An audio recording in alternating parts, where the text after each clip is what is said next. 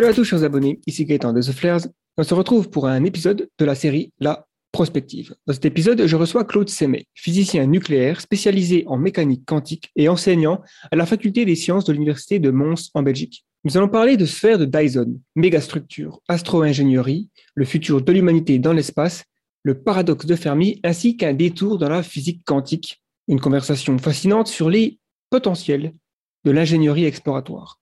Installez-vous confortablement avec une petite boisson et un snack si vous décidez de regarder ce podcast sur YouTube. Ou alors vous pouvez le télécharger directement en audio sur votre téléphone en cherchant The Flair sur l'application de podcast que vous écoutez. Si vous aimez ce genre de conversation, le meilleur moyen pour nous le faire savoir et nous soutenir, c'est de mettre un j'aime, un commentaire ou une revue sur l'application de podcast que vous préférez, afin que les algorithmes recommandent le plus possible le podcast La Prospective ou le podcast euh, Humain Demain, mais également la chaîne YouTube en général. Voilà, c'est le genre de petits gestes qui nous aident grandement. Et tout de suite, place au podcast. C'est parti. Bienvenue, sur le, podcast de, Alors merci encore Claude d'avoir accepté mon invitation pour discuter en particulier des sphères de Dyson, mais pas que. On va certainement digresser dans différents euh, sujets sur l'astrophysique en général, et etc. Et même aussi sur ce que tu fais. Mais d'ailleurs, j'aimerais bien te poser la question. Euh, si tu peux te présenter ton parcours et sur quoi travailles-tu? Ça va. Merci beaucoup pour l'invitation. C'est avec beaucoup de plaisir que je répondrai à tes questions. Alors, donc, euh, mon nom c'est Claude Semet. Je suis professeur à l'université de Mons en Belgique. J'enseigne euh, différentes matières de calcul tensoriel, la relativité restreinte, la mécanique classique, la mécanique quantique et un peu de, de matière de ma spécialité qui est la physique hadronique. Alors, au point de vue recherche, eh bien, je travaille essentiellement sur les petites particules, donc c'est-à-dire ce qu'on appelle les hadrons, les particules qui sont composées de quarks. Les quarks, c'est les, les, constituants les plus élémentaires que l'on connaît actuellement pour la matière. Et j'ai un autre volet de mes recherches aussi, qui est la résolution des systèmes quantiques à grand nombre de particules. Très bien. Alors, j'ai prévu en, fin d'émission d'ouvrir un petit peu la parenthèse sur euh, la physique quantique, qui est, un sujet fascinant, mais on va s'intéresser plus à l'infiniment grand dans, cette, euh, dans ce podcast. Mm-hmm. Notamment, euh, donc j'ai assisté à une en, ligne, enfin j'ai vu une, sur YouTube une de tes conférences sur la, les sphères de Dyson et ça m'a donné envie d'en parler. Et donc, je pense qu'avant de peut-être d'entrer dans le cœur du sujet, peut-être euh, donner un peu de contexte sur notamment ce qu'on appelle la classification de civilisation avancée de Kardashev. Alors, la classification euh, de Kardashev, eh bien, c'est une, proposition de classification de civilisation euh, extraterrestre ou même la nôtre dans le futur, qui a été proposée par Nikolai Kardashev, qui est un astrophysicien russe, décédé il y a peu de temps d'ailleurs, euh, et donc l'idée, c'est de se dire, si on veut rechercher une civilisation extraterrestre, il serait peut-être bon d'essayer de les classifier pour voir à quoi on peut s'attendre. Et euh, c'est assez naturel d'imaginer qu'une une manière de classer les civilisations, c'est leur consommation d'énergie. Il faut dire, par exemple, que depuis euh, l'aube de l'humanité, évidemment, le nombre d'êtres humains a augmenté, mais la quantité d'énergie dépensé par un être humain a beaucoup plus vite augmenté encore. Et donc, euh, c'est une, manière intelligente de classer les, civilisations. Alors, le niveau euh, qu'on appelle le niveau 1, et en fait le niveau K1 en l'honneur de Kardashev, c'est une civilisation qui serait capable d'utiliser toutes les ressources qui sont disponibles sur sa planète. Alors, ça peut vouloir dire à peu près tout et n'importe quoi. Ça peut vouloir dire de l'éolien, du solaire, du nucléaire, de la géothermie. Enfin, c'est tout ce qui est possible d'exploiter, mais au niveau de la planète. Une civilisation, alors on n'est pas encore tout à fait au stade K1, évidemment. Mhm. Euh, une civilisation de type K2, c'est une civilisation qui serait capable d'utiliser toute l'énergie disponible dans son système solaire. Et ça, en pratique, ça veut dire capter toute l'énergie émise par son étoile. Et là, on arrive au concept de, sphère de Dyson, qui est un instrument qui permet justement de collecter l'énergie euh, d'une étoile. Et enfin, le dernier stade, le stade K3, c'est une civilisation qui serait capable de collecter toute l'énergie de sa galaxie. C'est-à-dire, elle doit être capable, évidemment, d'avoir maîtrisé le voyage interstellaire pour avoir, en fait, construit des sphères de Dyson autour de la plupart des étoiles de, ces galaxies, de cette galaxie.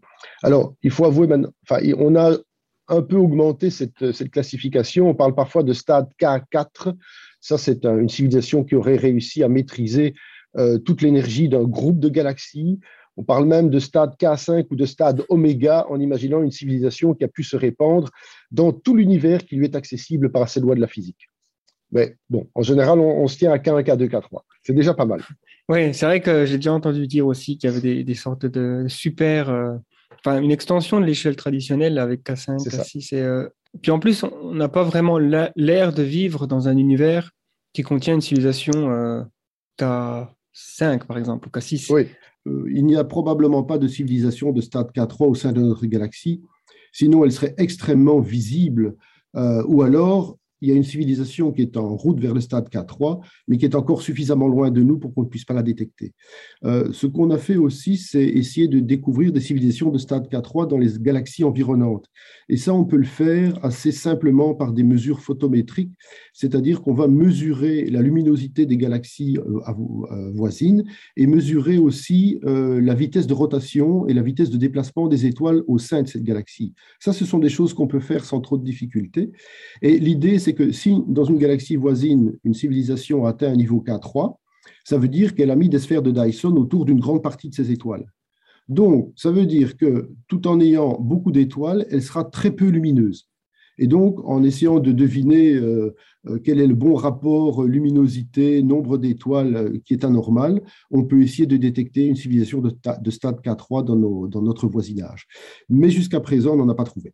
Enfin, rien qui soit suffisamment concluant pour qu'on puisse imaginer une civilisation de stade K3 dans les galaxies qui nous avoisinent à quelques millions d'années-lumière de distance. C'est assez intéressant qu'on soit capable de, de, faire ce genre de calcul, en étant dans une galaxie si loin des, autres, hein, qui, parce que la distance entre les galaxies est quand même ah, gigantesque, mm-hmm. qu'on soit capable de, avec un certain degré de, certitude, dire bon, bah, il semblerait qu'il n'y ait pas, de, en tout cas, de grandes de civilisations galactiques qui, euh, qui fait des trucs. Euh, voilà, sur les critères qu'on s'est donnés, en tout cas, on n'a rien trouvé. Peut-être qu'on n'a pas bien cherché, peut-être qu'on pourrait imaginer d'autres critères, mais ceux sur lesquels on a cherché ne nous ont pas permis de trouver quoi que ce soit d'intéressant ou de significatif.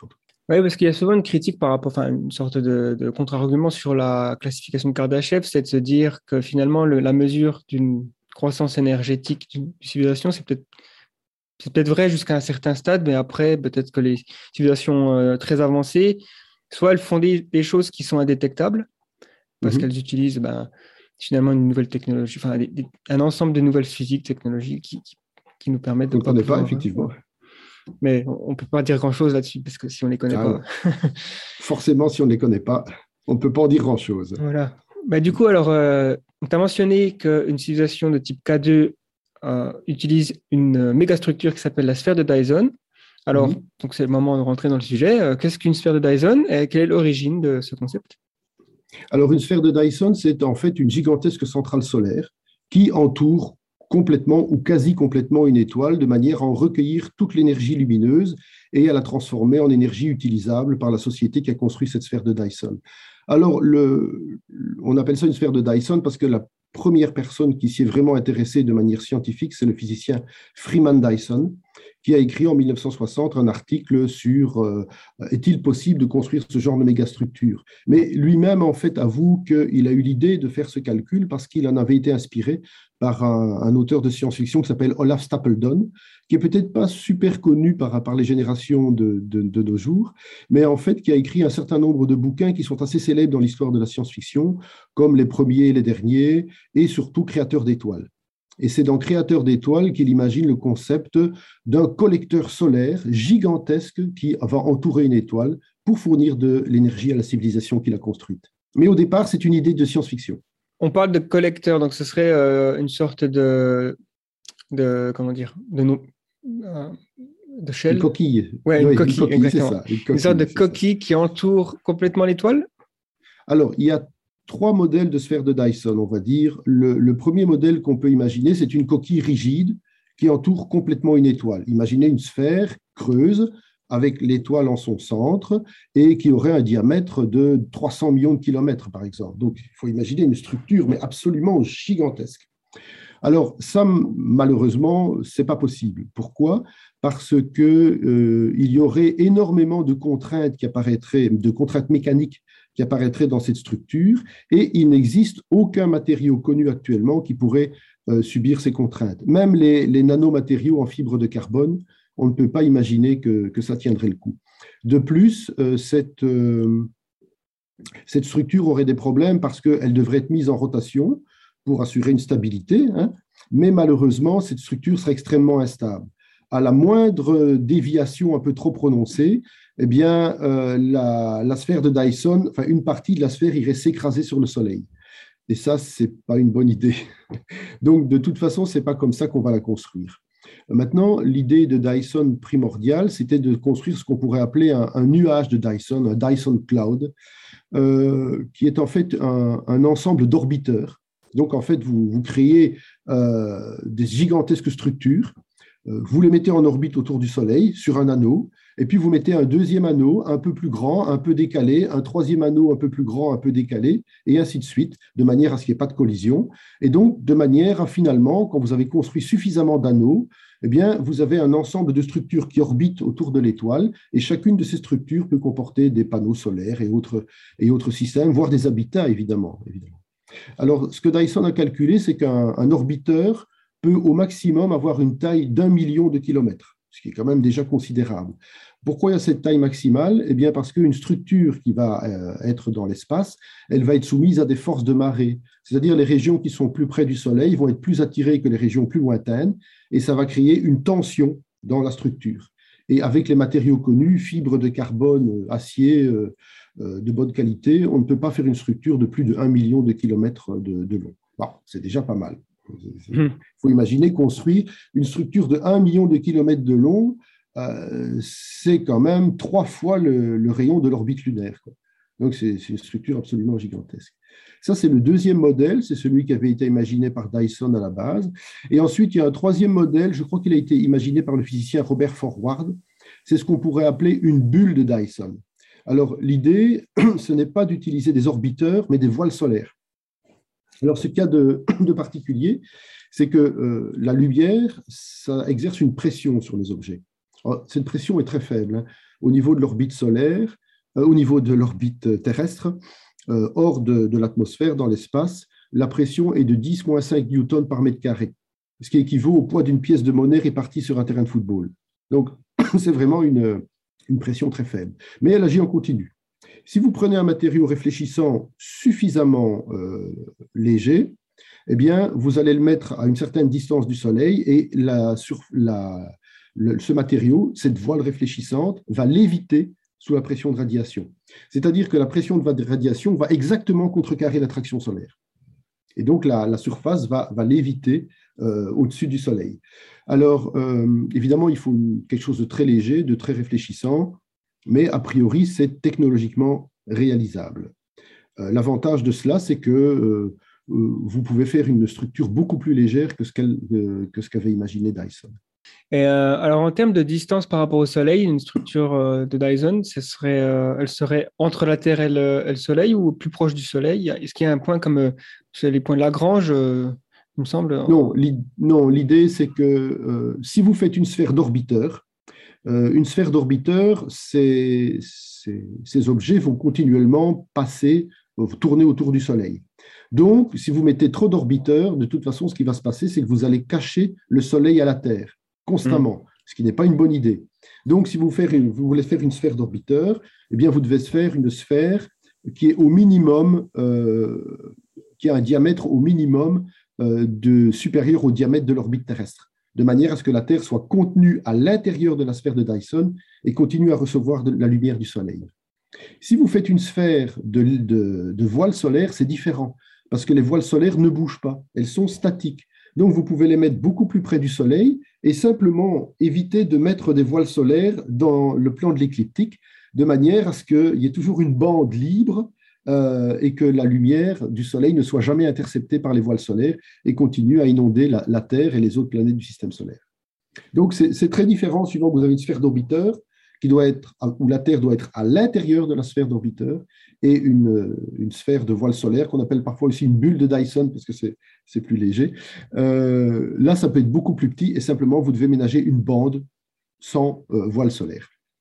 D'accord, ok, ouais, je vois effectivement, si on prive la Terre euh, de soleil, euh, ça va être un peu compliqué pour la vie. Ça va pas être une bonne idée, oui. Euh, et en termes de rendement énergétique, alors, est-ce qu'il y a déjà des, estimations qui sont faites si on arrive à... Alors, est-ce qu'on est serait capable de, de capter 90% de, output plus En théorie, vous pourriez capter la totalité de l'énergie de lumineuse, mais les machines thermiques ont un rendement. Les lois de la thermodynamique sont absolument impitoyables et vous ne pouvez pas transformer 100% de l'énergie que vous recevez en énergie utilisable. On peut imaginer en énergie électrique, par exemple ou d'autres formes d'énergie. Hein. Mais euh, il y aura de toute façon un rendement. Alors, les meilleures machines euh, que l'on peut imaginer ont des rendements de 30-35%, quelque chose comme ça.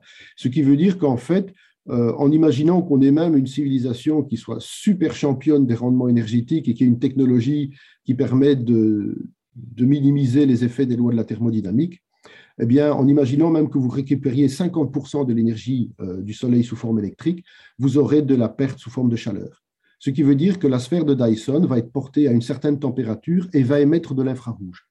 Ce qui va permettre de la détecter euh, à très grande distance. Parce que, euh, que si vous regardez une sphère de Dyson de très loin, en imaginant que cette sphère de Dyson a complètement recouvert l'étoile, eh bien, vous aurez un objet massif euh, mais qui sera plus lumineux du tout, par contre, qui va émettre beaucoup en infrarouge.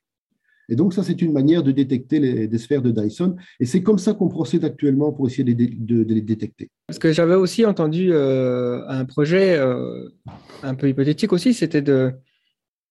Donc, étant donné qu'il y a une, radiation de température, enfin, la chaleur, effectivement, on ne peut pas tout capter, donc il y a une, mmh. émission de chaleur, ce serait de mettre un autre un autre layer, on va dire. Ah oui, donc des, coquilles imbriquées les unes dans les autres. Alors, on, pourrait imaginer ça, mais il faut. Bon, vous pouvez imaginer, des, par exemple, différentes coquilles euh, avec des, bulles ou des différentes sphères d'orbiteurs. Il y a quand même des limites à, ce qu'on peut faire, toujours à cause des lois de la thermodynamique, parce que si vous imaginez une première coquille, comme elle a un rendement fini, elle va être portée à une certaine température. Si cette température est relativement basse, elle va émettre de l'infrarouge. Et cet infrarouge, c'est de l'énergie extrêmement dégradée qu'il va être très très difficile d'utiliser dans une couche supplémentaire. Si vous voulez pouvoir l'utiliser dans une couche supplémentaire, il faut que la première couche soit portée à très haute température pour que son émission soit plus des longueurs d'onde plus courtes, plus facilement utilisables. Mais alors, vous allez avoir un problème parce que votre sphère de Dyson plus interne va fonctionner à haute température et c'est pas sûr qu'on puisse faire fonctionner des machines à très haute température pendant un temps, euh, un temps très long. Donc, je ne suis pas sûr que ce soit une bonne idée, euh, d'autant plus que si vous avez déjà une première couche de sphère de Dyson, vous allez pouvoir déjà recueillir une quantité d'énergie absolument colossale. Et on peut même se demander euh, qu'est-ce qu'une civilisation va faire de tout ça, en fait. Donc, euh, mais donc, ce n'est pas, pas forcément une bonne idée de mettre plusieurs coquilles imbriquées les unes dans les autres, sauf peut-être avec des technologies très innovantes que l'on ne maîtrise pas encore actuellement. C'est justement la question qu'on peut se poser, effectivement, c'est justement avec autant d'énergie récoltée, donc euh, littéralement l'énergie du soleil euh, quasiment à 100%, euh, qu'est-ce qu'on peut imaginer qu'une civilisation pourrait faire Pourquoi souhaiter autant d'énergie? Ben, En fait, c'est difficile à dire parce qu'on n'est pas arrivé à ce stade-là et il est très difficile d'imaginer ce qu'une civilisation qui aurait des milliers, voire des millions d'avance des millions d'années d'avance sur nous pourrait faire de toute cette énergie. Je suis sûr qu'elle trouverait des choses auxquelles on n'a vraiment pas pensé actuellement, mais on peut essayer d'imaginer un certain nombre de choses. Par exemple, euh, une des, idées, euh, c'était qu'une sphère de Dyson pourrait être euh, convertie en cerveau matrioshka. un cerveau matrioshka, c'est un concept aussi, il y a plusieurs coquilles imbriquées les unes dans les autres, mais vous pouvez très bien imaginer une seule coquille et l'ordinateur, l'énergie recueillie par la sphère de Dyson servirait essentiellement à faire fonctionner un méga ordinateur qui aurait la taille de la sphère de Dyson, ou pratiquement. Et donc, pourquoi faire fonctionner un ordinateur comme celui-là? Ben, D'abord, peut-être pour essayer de résoudre les mystères de l'univers, ou tout simplement pour créer une gigantesque simulation euh, dans laquelle des intelligences artificielles pourraient vivre. Donc, elles se créeraient leur propre univers euh, sur mesure, dans une gigantesque simulation qui serait portée par des millions, des milliards d'ordinateurs et qui serait alimentée par cette, euh, sphère de Dyson. Ça, c'est une possibilité. Une autre possibilité, c'est que euh, une civilisation pourrait utiliser la sphère de Dyson, par exemple, pour fabriquer d'énormes quantités d'antimatière et se servir de cette antimatière comme carburant pour des vaisseaux interstellaires. Et de là, coloniser les autres, les autres étoiles, voire toute la galaxie. Une troisième possibilité, c'est d'utiliser la sphère de Dyson pour déplacer son Soleil. Alors, en, principe, avec une, une méga structure, vous pouvez déplacer votre propre étoile. C'est pas rapide, c'est très lent, mais en théorie, vous pourriez le faire. Alors pourquoi vous allez déplacer votre propre étoile? Bah, Peut-être parce que la civilisation va détecter que dans 5 millions d'années, il va y avoir un gros problème une autre étoile va passer à proximité, une supernova va éclater, ou, que sais-je encore. Et dans ce cas-là, la, civilisation, si elle dispose de beaucoup, beaucoup de temps devant elle, elle peut imaginer déplacer son Soleil pour l'écarter du danger. Alors, ce n'est pas rapide, hein, avec une, je regarde un peu mes notes, mais avec euh, un, certain type de propulseur qu'on appelle un propulseur Shkadov, vous pouvez vous déplacer de un, euh, un dixième de parsec après un million d'années avec un propulseur Kaplan 10 parsecs après un million d'années. Alors, bon, ce n'est pas tout à fait négligeable, mais ça prend du temps. Mais, vous pourriez imaginer déplacer votre, votre étoile euh, ou l'espèce humaine dans un futur plus lointain, déplacer son Soleil avec une structure qui est équivalente à une sphère de Dyson. C'est vrai que c'est un ensemble de, de, capacités qui nous paraît euh, extrêmement... Euh, enfin, c'est presque des choses divines. Quoi, oui, mais ça peut paraître de la science-fiction, et ça l'est à l'époque actuelle, parce qu'on n'est pas capable de faire ça. Mais il faut bien comprendre qu'une sphère de Dyson, euh, un cerveau Matryoshka, euh, un, propulseur Shkadov ou Kaplan, ça ne contredit en rien les lois de la physique connues. Et c'est des technologies que l'on peut déjà imaginer maintenant. Simplement, on n'a pas les moyens de le réaliser parce que ça demande une croissance de notre civilisation qui est au-delà de ce que l'on peut imaginer actuellement. Il faut conquérir tout à fait notre système solaire, être capable de démanteler des planètes, de construire une sphère de Dyson. Dire, c'est une tâche titanesque euh, et qui n'est absolument pas à la portée de l'espèce humaine pour le moment, mais qui est peut-être à la portée d'une autre espèce plus ancienne que la nôtre et euh, qui ne contredit en rien les lois de la physique et qui ne fait appel qu'à de la technologie que l'on peut parfaitement imaginer maintenant. Donc oui, c'est de la science-fiction, mais, non, ça ne l'est pas tout à fait quand même. C'est flagrant. Et, je pense que euh, ce qui est intéressant avec l'idée de cerveau matryoshka, donc en fait avoir une, sorte de, de, capter autant d'énergie pour alimenter un, un, ordinateur qui finalement deviendrait une sorte de, ouais, de simulation euh, interactive. La question, c'est est-ce qu'on est déjà dans une telle simulation? Et je sais qu'il y a beaucoup de, personnes qui se posent déjà la question. Bon, c'est vu euh, en termes de philosophie, c'est des questions qui se sont posées depuis euh, au moins, je dirais, Platon, Bouddha, plusieurs siècles avant Jésus-Christ. Et aujourd'hui, on a l'argument de la simulation. Ils sont, assez mhm. pris au sérieux par certains académiques. Mais, oui, tout à fait. C'est vrai qu'on pourrait. L'idée, c'est de, c'est ce qu'ils appellent des simulations d'ancêtres. Donc, on pourrait se dire, il y a, il y a beaucoup de, de valeurs à pouvoir étudier une sorte de, branche de l'histoire, par exemple. Euh, déjà aujourd'hui, j'imagine qu'il y a beaucoup de personnes dans les sciences sociales qui adoreraient pouvoir étudier ce qui se serait passé si l'URSS avait remporté la guerre froide ou des, des choses. Si ça se trouve, ben, nous-mêmes dans une simulation. Oui, tout à fait. Ben, on, peut, on peut imaginer la chose suivante. En fait, le, vrai problème pour savoir si on est dans une simulation ou pas, c'est de se demander, euh, alors, nous sommes des créatures conscientes. Je sais que j'existe, j'ai une expérience subjective de la réalité et je peux imaginer que toi aussi qui m'interroges, comme tu es fait comme moi, comme tu es un être humain, tu as un cerveau, tu as la même biochimie, la même, le même métabolisme, il n'y a pas de raison que je ne puisse pas imaginer que tu n'es pas conscient de toi-même et que toutes les personnes qui nous écoutent, qui vont nous écouter, ont aussi une conscience d'elles-mêmes. Donc, le problème, c'est de savoir est-ce qu'une simulation informatique peut avoir conscience d'elle-même? Si la réponse est oui, malheureusement, nous n'avons pas la réponse à cette question, si la réponse est oui, alors il est possible que nous soyons dans une simulation informatique, effectivement.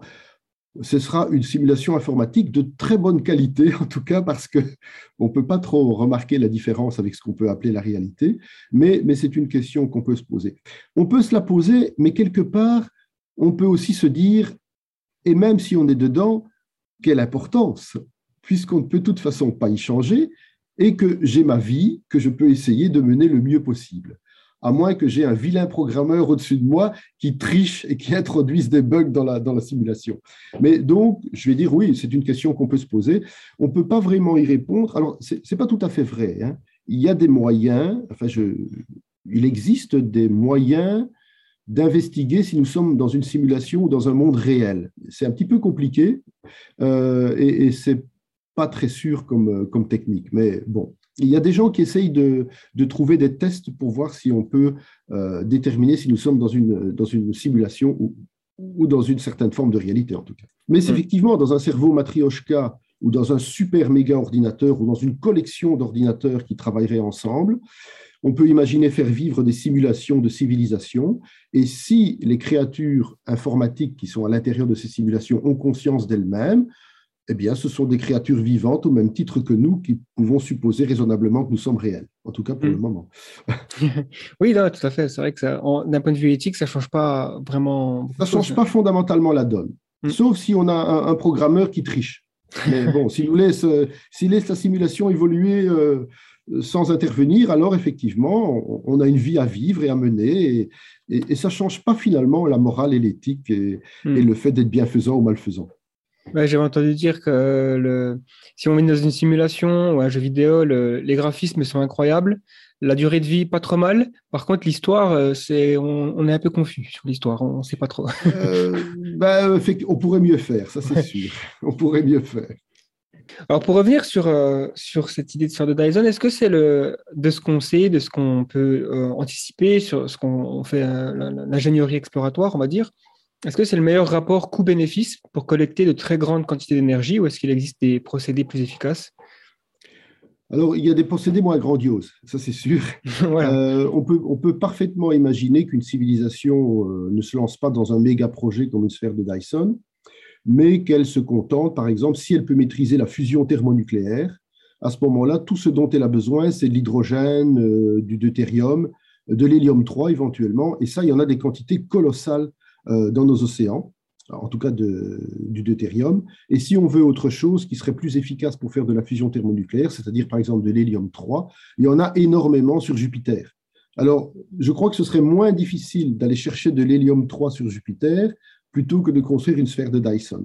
Alors, ça produirait moins d'énergie, évidemment, que ce que pourrait produire une sphère de Dyson, mais ça pourrait nous donner des quantités, enfin, accès à des quantités d'énergie absolument colossales qu'on aurait des difficultés à imaginer même maintenant. Mais ce sont des projets qui sont quand même importants. Aller, chercher le gaz de la planète Jupiter, ce n'est pas évident non plus. C'est sans doute moins compliqué que de construire une sphère de Dyson. On peut imaginer aussi d'autres choses, mais qui sont peut-être plus compliquées qu'une sphère de Dyson, c'est d'utiliser l'énergie d'un trou noir. Donc une civilisation qui vivrait autour d'un trou noir ou qui s'arrangerait pour euh, vivre autour d'un trou noir pourrait recueillir énormément d'énergie euh, en extirpant de l'énergie du trou noir. Ça, c'est tout à fait possible. Par un procédé qui a été imaginé par Roger Penrose. C'est un physicien britannique qui a reçu le prix Nobel il y a quelques années pour ses travaux sur la gravitation. Donc, il y a, d'autres moyens. Hein, euh, mais, mais la sphère de Dyson reste quand même quelque chose euh, d'assez...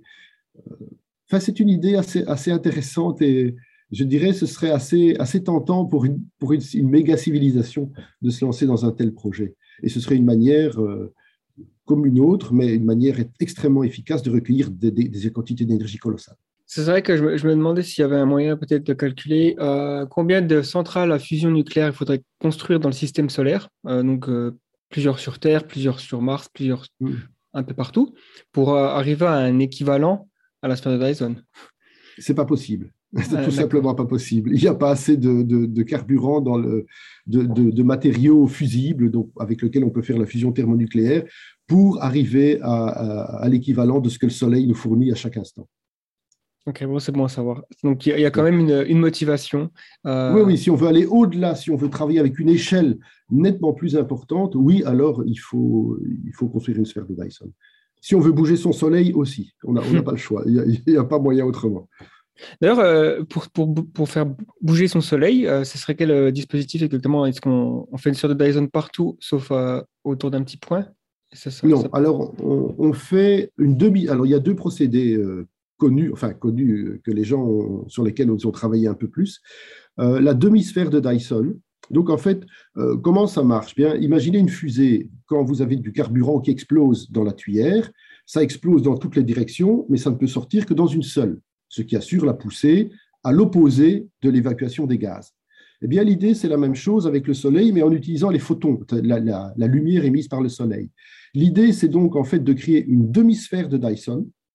Dans ce cas-là, toute la lumière émise par le Soleil va être réfléchie dans une seule direction, et ça va induire un déséquilibre qui va pousser le Soleil dans la direction où se trouve la sphère de Dyson, puisque la lumière sera émise dans l'autre direction.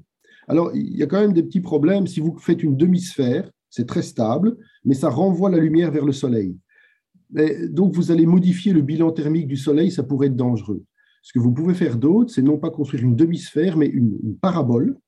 Et cette parabole, alors, va renvoyer les rayons parallèlement à l'axe de la parabole, et donc là, ça ne va plus toucher le Soleil. Euh, et donc là, c'est plus efficace. Malheureusement, une parabole, c'est instable, donc il faudra constamment corriger la disposition des voiles solaires. Mais donc ça, c'est une idée, c'est ce qu'on appelle un, propulseur passif. Vous n'avez rien à faire, vous mettez vos voiles et vous laissez faire la lumière. Ça, c'est une. Euh, euh, il faut quand même éviter que la, Terre passe dans le trajet de la lumière renvoyée par, par la sphère de Dyson. Donc, il, faut que la lumière ne, puisse jamais bombarder la Terre, sinon vous grillez la Terre. Donc, il faut quand même faire un petit peu attention à ça. Sinon, vous avez un deuxième, euh, une deuxième idée, c'est ce qu'on appelle un propulseur Kaplan. Alors, l'idée, c'est d'installer un méga propulseur en orbite autour du Soleil. Euh, alors, vous avez sur ce moteur des collecteurs électromagnétiques qui vont capter les protons émis par le Soleil ils vont faire de la fusion nucléaire. Ça va faire un jet qui va pousser le, moteur vers le Soleil, mais vous allez faire un jet dans une direction et un jet dans l'autre direction. Et donc, un jet va pousser le moteur vers le Soleil, mais l'autre jet va pousser le Soleil loin du moteur. Et donc, vous avez comme ça une poussée continue qui s'exerce sur le Soleil et qui peut le faire bouger.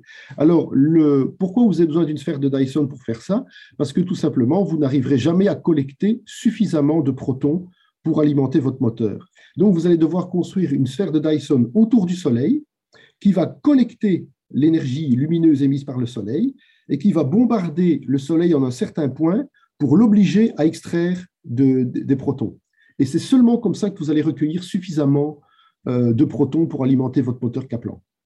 Et ça, c'est plus rapide qu'une voile solaire. C'est plus compliqué aussi à mettre au point. Ça, hmm. c'est sûr. Mais il y a des calculs qui ont été faits. Disons que, bon, on n'est pas capable de faire ça actuellement, évidemment, mais d'un point de vue technologique, d'un point de vue physique, ça tient la route. Donc pourquoi pas? Alors justement, en termes de, d'ingénierie. Euh, admettons que demain, la NASA, SpaceX, l'ESA ou autres décident de construire une sphère de Dyson quelles sont les mhm. contraintes techniques? Quels seraient les, comment s'y prendre euh, le, Finalement, le, cahier des charges, les types de matériaux euh, Alors, il y a, je dirais, deux, deux, possibilités qui sont intéressantes. Il faut commencer petit, parce que vous n'avez pas le choix de toute façon. Euh, vous avez deux possibilités. Pour construire une sphère de Dyson, il vous faut deux choses, du matériau et de l'énergie.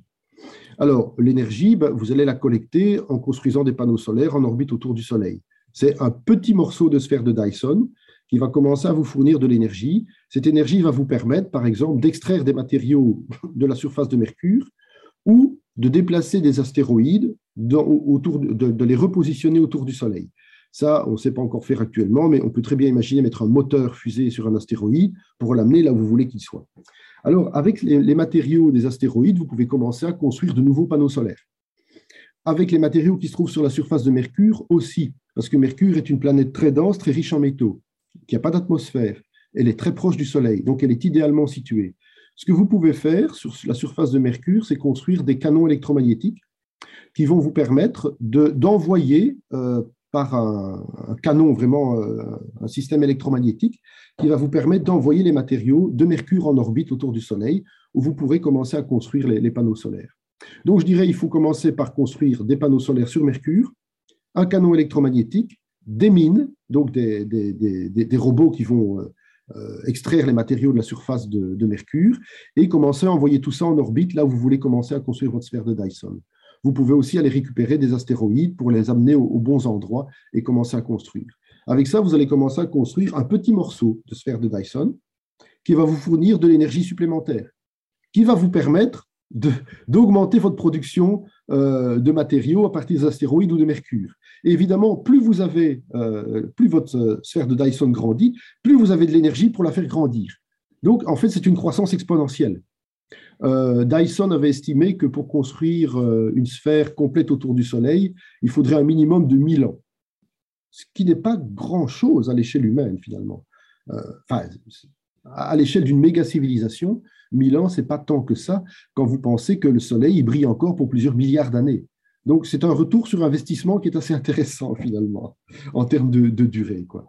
Et donc, il faut commencer petit et y aller graduellement et puis, en utilisant l'énergie que vous récoltez au fur et à mesure de la construction, eh bien, vous augmentez votre niveau de productivité. Évidemment, euh, il faudrait une automatisation poussée de tous ces systèmes. Vous ne pouvez pas imaginer que ce sont des êtres humains qui vont faire le travail.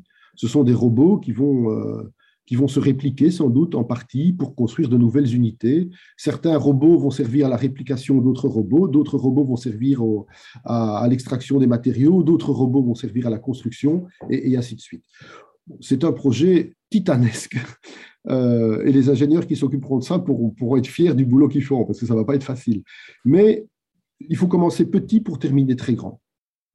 Oui, c'est vrai que la nature exponentielle, elle est évidente. Alors, euh, est-ce qu'on est obligé de démanteler euh, Mercure ou on peut s'en passer? Parce qu'il y a, j'imagine qu'on pourrait se poser la question, est-ce que c'est éthique de, Alors, c'est un peu la même question pour rapport à Mars. Est-ce qu'on devrait y aller Est-ce qu'on ne devrait pas la laisser tranquille Et, euh, mais, euh, Oui, euh, si on a les moyens de terraformer Mars, est-ce qu'on peut le faire Est-ce qu'on peut démanteler une planète pour, pour satisfaire nos propres besoins? C'est difficile. partons du postulat que tout ce qui appartient tout ce qui est dans le système solaire appartient à l'espèce humaine, en imaginant que nous sommes bien seuls dans notre système solaire, ce qui est, pas, qui est très vraisemblable. Si on imagine, c'est dur à imaginer, mais si on imagine un gouvernement mondial de peuples vivant en paix et étant d'accord pour euh, construire cette structure, pourquoi ne pourrions-nous pas utiliser les matériaux euh, sur Mercure, si on démantèle Mercure, si on démantèle des astéroïdes, on, fera de mal à personne. Si on les étudie convenablement avant pour en percer la plupart des mystères, eh bien, on va utiliser ces matériaux. Euh, je dirais, c'est un peu comme quand on, fait un chantier TGV, qu'on met au jour des poteries romaines et des villas romaines. On arrête le chantier le temps de l'étudier, et puis une fois qu'on a terminé d'étudier, on continue le chantier. Et malheureusement, on détruit en partie les vestiges. Avec une sphère de Dyson se posera le même problème. Est-ce que nous avons le droit de démanteler une planète? Est-ce que nous avons le droit d'utiliser tous les astéroïdes du système solaire pour notre propre besoin? Moi, je dirais qu'à partir du moment où vous avez une, humanité unie dans un projet cohérent, euh, et on ne fait tort à personne, on ne détruit aucun écosystème, aucune forme de vie, je ne vois pas pourquoi on ne pourrait pas le faire. Je ne hmm. vois pas pourquoi. Mais c'est une question qui mérite d'être posée, effectivement. Mais ce seront de toute façon ce n'est pas à nous à répondre à cette question, mais à nos descendants qui se lanceront dans le projet un jour peut-être. mais c'est une question intéressante. Oui, c'est vrai que je suis aussi d'accord avec ça dans la mesure où j'ai tendance à baser mon éthique euh, sur euh, la souffrance. Donc, euh, mm. si ça ne cause, voilà, s'il n'y a pas de souffrance créée, souffrance, donc pour être, pour souffrir, il faut avoir, voilà, généralement un caillou. On n'a pas de responsabilité morale envers les cailloux. Non. Parce qu'on sait qu'il n'y a pas de, conscience, il n'y a pas non plus de réception de la douleur. Enfin, Et donc, euh, une planète. Là où vous pouvez faire du tort en extrayant des cailloux, c'est si vous détruisez complètement un écosystème ou vous expropriez des milliers de personnes. Là, il y a de la souffrance. Voilà. À partir du moment où Mercure n'aurait pas probablement pas d'habitants, hein, je n'imagine pas qu'il y ait des créatures vivantes à la surface de Mercure, euh, le milieu est trop hostile, ni même à la surface de Vénus, en fait. Hein. probablement que c'est une planète complètement morte les conditions de vie sont, épouvantables, enfin les conditions de, sont épouvantables. Je ne vois pas pourquoi on ne pourrait pas utiliser ces matériaux. De toute façon, il faut quand même se rendre compte d'une chose, c'est que si on construit une sphère de Dyson, euh, si l'humanité se lance dans ce travail, ou si une autre civilisation extraterrestre se lance ou s'est lancée dans ce travail, il faut absolument débarrasser tout le système solaire de tous ces débris. Vous ne pouvez, pouvez, pas vous permettre qu'un gros astéroïde vienne brutalement aller faire un trou dans votre sphère d'orbiteur ou dans votre, euh, dans votre sphère. Donc, il faudra nettoyer le système solaire de tous ces astéroïdes euh, et surveiller ce qui vient des milieux interstellaires pour qu'on n'ait pas un gros problème. Donc, si vous vous lancez dans, une sphère, dans la construction d'une sphère de Dyson, vous allez inévitablement faire un peu le ménage dans le système solaire, ça c'est clair. Ouais. Et en termes de matériaux, il y a ce qu'il faut, alors j'imagine dans le système solaire. Euh, oui, oui, il y a ce qu'il faut, il y en a même beaucoup. Hein. Si on, on peut pour une, je crois que j'ai encore un petit chiffre quelque part, euh, pour construire une sphère d'orbiteur, donc telle qu'elle avait imaginé Dyson, on a besoin de 2% de la masse totale des astéroïdes. Et pour une sphère de, voile solaire, euh, un millième de la masse totale des astéroïdes. Donc vous voyez, bon, attention, quand je dis ça, c'est quand même un peu brutal parce qu'évidemment, tous tous les matériaux contenus dans les astéroïdes ne seront pas utilisables pour faire une sphère de Dyson. Par exemple, vous avez des astéroïdes qui sont composés de beaucoup de glace. L'eau ne sera pas très utile pour faire une sphère de Dyson. Par contre, le fer, le nickel, le carbone, ça, ça peut être utile. Donc, il y a suffisamment de matériaux dans le système solaire pour construire une sphère de Dyson et pour faire de multiples réparations de temps en temps. Ça, ce n'est pas, pas, pas un problème. Ça, il y, a suffisamment. C'était une des questions que Dyson avait étudiées aussi. Mhm.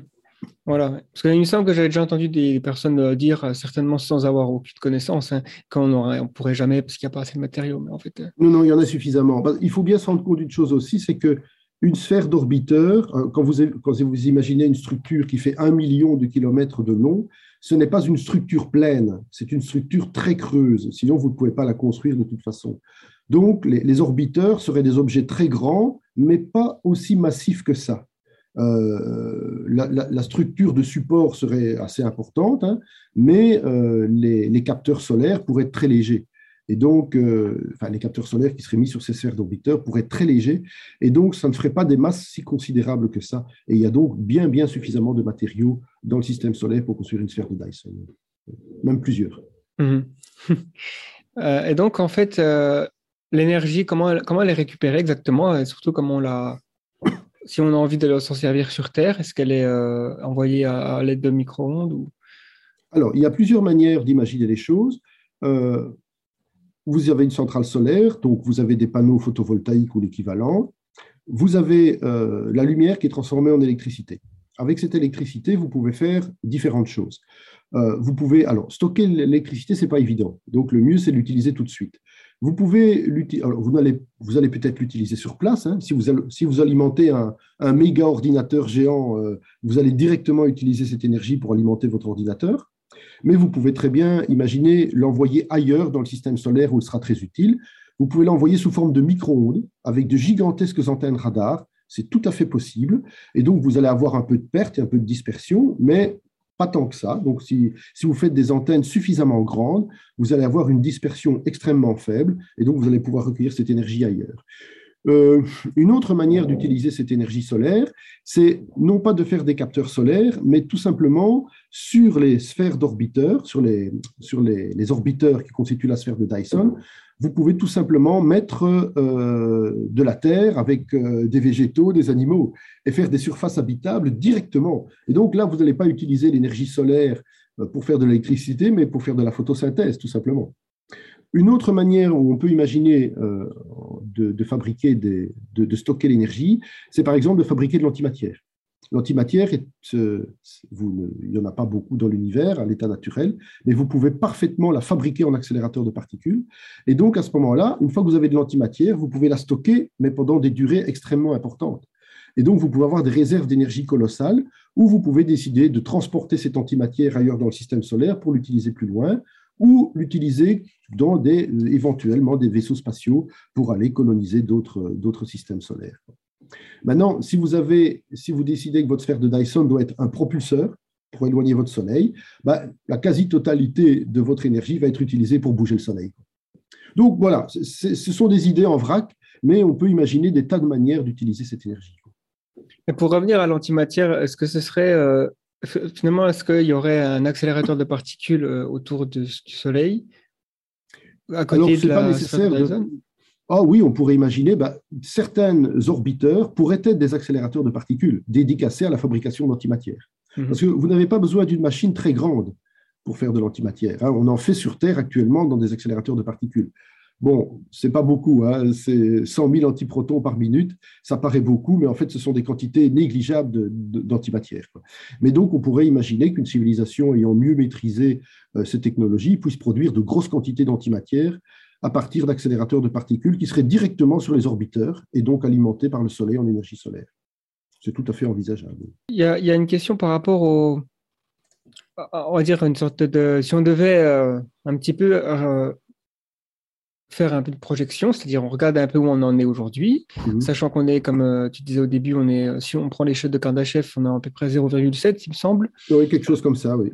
Donc, si on estime, ah, voilà, est-ce qu'il y a une sorte de, plan de route qui nous permet d'envisager vers quel siècle on pourrait tenter, on aurait la capacité technologique et d'ingénierie de, voilà, de devenir une civilisation K2, d'avoir une sphère de Dyson?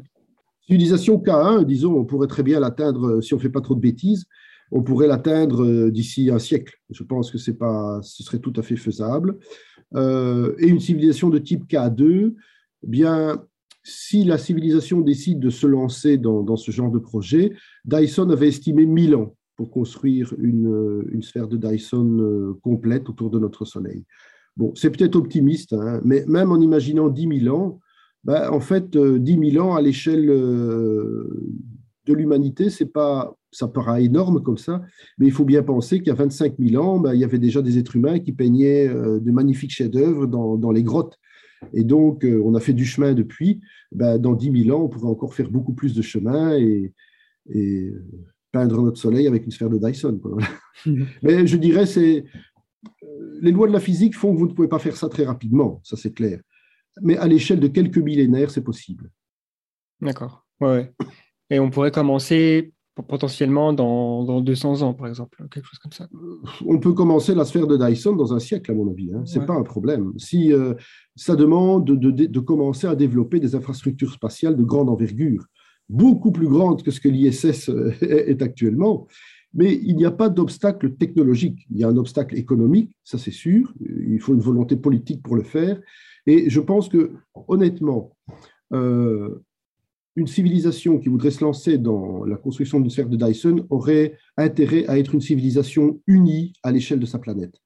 Donc il faudrait quand même un, projet sociétal et politique mondial, euh, où tout le monde est bien d'accord pour faire ce genre de choses et où on est dans une société euh, en paix et d'abondance, où tout le monde puisse profiter des bienfaits de la science et de l'économie. Si on a ce stade-là, euh, si on arrive à ne pas détruire nos écosystèmes et à les préserver, alors on peut se lancer dans ce genre de projet. Voilà. Parce qu'il ne faut, pas oublier aussi qu'une sphère de Dyson, ça peut être l'occasion de construire de nombreux habitats hors de la Terre, mais qui, seraient, euh, qui ré- réuniraient des conditions de vie similaires à celles de la Terre. Et donc, vous pourriez parfaitement imaginer construire ce qu'on appelle des cylindres de O'Neill, qui sont de gigantesques cylindres que vous mettez en rotation pour créer une pesanteur artificielle, et que vous tapissez les parois de terre, de lacs, euh, de, de forêts, de villes. et donc, vous pourriez comme ça euh, euh, stocker des, des pans entiers de la nature euh, dans, dans, dans des cylindres de O'Neill et préserver la vie, même s'il arrivait quelque chose de catastrophique à la Terre. Ce sont des projets de très grande envergure, évidemment. C'est pas pour tout de suite. Oui, et puis on peut imaginer la taille de la population, euh, enfin, ce serait juste euh, con- considérable si euh, on pouvait avoir des habitats spatiaux su- sur une surface aussi grande que voilà autour du Soleil. Oui, on pourrait imaginer, ici pour le moment, on est en train d'outre- d'outrepasser la limite écologique sur la Terre. Mais euh, si on pouvait construire des habitats spatiaux confortables, spacieux, euh, avec tout, tout ce que peut souhaiter un être humain, bah, la population pourrait monter à des centaines, des milliers de milliards d'habitants. De nouveau, pas tout de suite. hein. oui, oui, Voilà, on peut se demander si c'est vraiment utile d'avoir autant d'habitants, mais euh, je veux dire, si la surface est disponible et que tout le monde peut y trouver son bonheur et, et une vie épanouie, pourquoi pas? Mm. Mais pas sur Terre, c'est pas possible. Je veux Non. dire ça, euh, nos ressources sont limitées et l'écologie aussi est limitée. Sans mentionner euh, les possibles personnes virtuelles. Si euh, on fait des voilà des consciences artificielles, ben là on, multiplie oui, quoi. mais- ah, on multiplie le nombre, mais ce seront pas, ce seront, si vraiment on peut créer des créatures conscientes euh, artificielles dans des simulations, même si elles semblent, même si elles sont d'origine artificielle, on devra les considérer comme des personnes humaines si elles sont conscientes. Oui. Oui, oui, il y aura des droits. On aura des responsabilités vis-à-vis d'elles. On ne pourra pas débrancher l'ordinateur. On pourra. euh, il, faut, il faudrait être très très prudent avec avec ces gens-là, qui ne seront peut-être pas des gens de chair et d'os, mais qui seront des gens à partir du moment où ils ont conscience d'exister. Mhm. Est-ce que la, la Dyson, c'est la mégastructure la plus importante euh, qu'on peut concevoir euh, ou est-ce qu'il y en a d'autres, des connues? Alors, euh, il y avait, alors, il y a, il y a eu plusieurs mégastructures dans, dans l'histoire de la science-fiction. Il y a notamment l'anneau de Larry Niven, voilà, c'est ça. Ah Donc, l'anneau monde de, de, Larry Niven dans, son roman de science-fiction. Là, si vous voulez, l'anneau monde, c'est une sphère de Dyson, mais, mais, réduite à un seul anneau. Et avec l'anneau monde, on a les mêmes problèmes qu'avec la sphère de Dyson. Il n'y a pas de matériaux connus qui puissent soutenir les contraintes mécaniques de, l'anneau. Et en plus, l'anneau est instable. Si, euh, il, doit, il, doit, tourner sur lui-même pour rester en, en, orbite autour du Soleil, mais à la moindre instabilité, il risque de se cracher sur le Soleil. Donc ça, c'est une des mégastructures possibles. Alors, je sais qu'il y en a, a d'autres. Il y avait euh, le disque de Alderson, je pense, qui était un, une espèce de disque gigantesque euh, qui se trouve autour du Soleil. Mais, mais ça, physiquement, ça ne tient pas trop la route. Euh, je crois qu'il y a eu aussi des, des anneaux, des, des, idées de mégastructures d'anneaux qui sont en orbite, enfin qui tournent sur eux-mêmes et qui sont orientés de manière à toujours recevoir la lumière du Soleil. Ça, c'est aussi un peu difficilement concevable, mais peut-être euh, peut-être que ce sera réalisable un jour. Je dirais que les, les mégastructures qui sont les plus réalistes et qui sont à notre portée dans un avenir proche, c'est ce dont j'ai parlé il y a un instant, ce sont les cylindres de O'Neill. Des cylindres de O'Neill, ce sont de longs cylindres qui peuvent faire jusqu'à 100 km de long, 30 km de diamètre, qu'on met en rotation sur eux-mêmes pour créer une pesanteur artificielle, et on, met à l'intérieur, sur les parois, de, de, la terre, des eaux, de, l'eau, euh, des villes, des habitants, tout ce que, des animaux, tout ce que vous pouvez imaginer. Si ces structures restent euh, en orbite autour du Soleil, eh bien, il suffit de ménager dans le cylindre des bandes transparentes qui vont laisser passer la lumière du Soleil, qui vont illuminer l'intérieur du cylindre. Ça, ce sont, ce sont des mégastructures à notre échelle, en tout cas. Ce n'est pas aussi formidable qu'une sphère de Dyson, mais ce sont déjà des structures absolument gigantesques que l'on n'est pas capable encore de réaliser, mais qu'on sera peut-être capable un jour de réaliser. Et qui permettront vraiment à, l'humanité d'atteindre un statut de civilisation spatiale.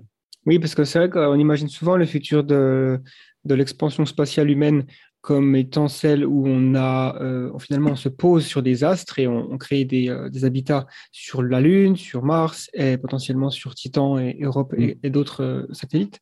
Alors qu'en fait, peut-être que le plus simple, ce serait des, ce serait des, habitats spatiaux directement dans l'espace avec comme une gravité artificielle. Ah, moi, j'en suis convaincu parce que de toute façon, les autres planètes ne sont pas vraiment pratiques pour l'être humain. Même si vous imaginez Mars, bah, même si vous la terraformez, vous n'aurez qu'un tiers de la gravité terrestre.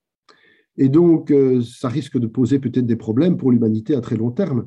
Mais en attendant, si vous voulez vivre sans la terraformer, il faut savoir que le taux de radiation à la surface de Mars est équivalent au taux de radiation dans l'espace. Donc, en fait, si vous voulez vivre sur Mars, en fait, vous allez vivre sous Mars. Parce que vous devez vivre sous Terre pour être à l'abri des radiations. Euh, et les autres planètes n'ont pas d'atmosphère, n'ont pas une bonne gravité, n'ont pas un bon cycle jour-nuit. Euh, bref, euh, les autres planètes ne sont pas vraiment adaptées à l'être humain. Le mieux, c'est de, si on veut vraiment avoir une civilisation spatiale, c'est de construire ses propres habitats sous forme de cylindres d'O'Neill. Et là, vous avez la gravité terrestre, vous avez l'atmosphère terrestre, vous avez la luminosité que vous décidez. ben, bref, vous recréez des morceaux de terre, mais dans l'espace. Et de même, dans les récits de science-fiction, on imagine souvent qu'une civilisation galactique va aller coloniser les autres planètes, mais rien ne dit que les autres planètes autour euh, d'autres étoiles vont être vraiment très favorables à l'installation de l'homme. Elles peuvent avoir une gravité trop faible, un taux de radiation trop important, une atmosphère nocive, des formes de vie bactériennes ou virales dangereuses pour l'être humain. On en sait quelque chose actuellement. Euh, donc l'idée, c'est que moi je pense que si une civilisation de type biologique se développe dans l'espace et va autour d'autres soleils, elles construiront des cylindres de O'Neill autour des autres soleils et utiliseront les matériaux euh, comme euh, les astéroïdes pour les construire. Et je pense que le plus simple, ce serait de, garder les planètes des autres systèmes solaires intactes, euh, surtout s'il y a de la vie, de ne pas interforer et de laisser cette vie se développer bien tranquillement et, de regarder ça de loin avec des yeux de chercheurs et, et de curieux, mais pas aller interférer. Quoi.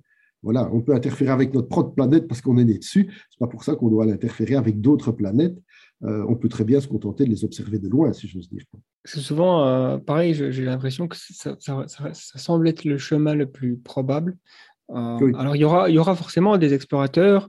On, on, a déjà envoyé beaucoup de missions sur Mars, donc des robots. On fera mm. pareil dès qu'on aura la possibilité sur d'autres astres. Et je pense qu'on voilà, on, va poser le pied sur Mars à un moment donné. Oui, j'en suis convaincu aussi. De, là à avoir euh, des villes et, une activité euh, économique, euh, sociale, des civilisations, c'est un peu peut-être. Euh, pour, pour moi, ce n'est pas une bonne idée. Qu'on ait des bases permanentes pour faire de, du travail scientifique, oui, sûrement, là, ça va être vraiment intéressant. Mais pour y vivre, non. Il vaut mieux vivre directement dans l'espace, dans des cylindres de O'Neill. On sera beaucoup plus confortable et, beaucoup plus à l'abri des radiations. Les, les, parois du cylindre ne laisseront rien passer. Donc ça, il n'y a, pas, de problème. On a même calculé qu'à l'intérieur d'un cylindre de O'Neill, vous auriez moins de radiation que vous en recevez sur Terre, parce que la protection des parois serait plus efficace que la protection de l'atmosphère. Certains se sont même euh, poser la question, est-ce qu'il ne faudrait pas réintroduire un peu de matériaux radioactifs dans le sol des cylindres de Honey pour rétablir le niveau de radioactivité naturelle? Donc, vous voyez, c'est assez, assez, curieux.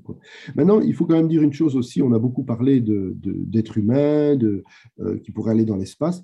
Euh, il faut aussi tenir compte d'une autre possibilité dont on a un petit peu parlé en parlant des créatures simulées, c'est que peut-être que l'humanité qui conquérera euh, ou qui se répandra, je préfère ce terme-là, qui se répandra dans l'espace et dans la galaxie, ne sera peut-être pas biologique.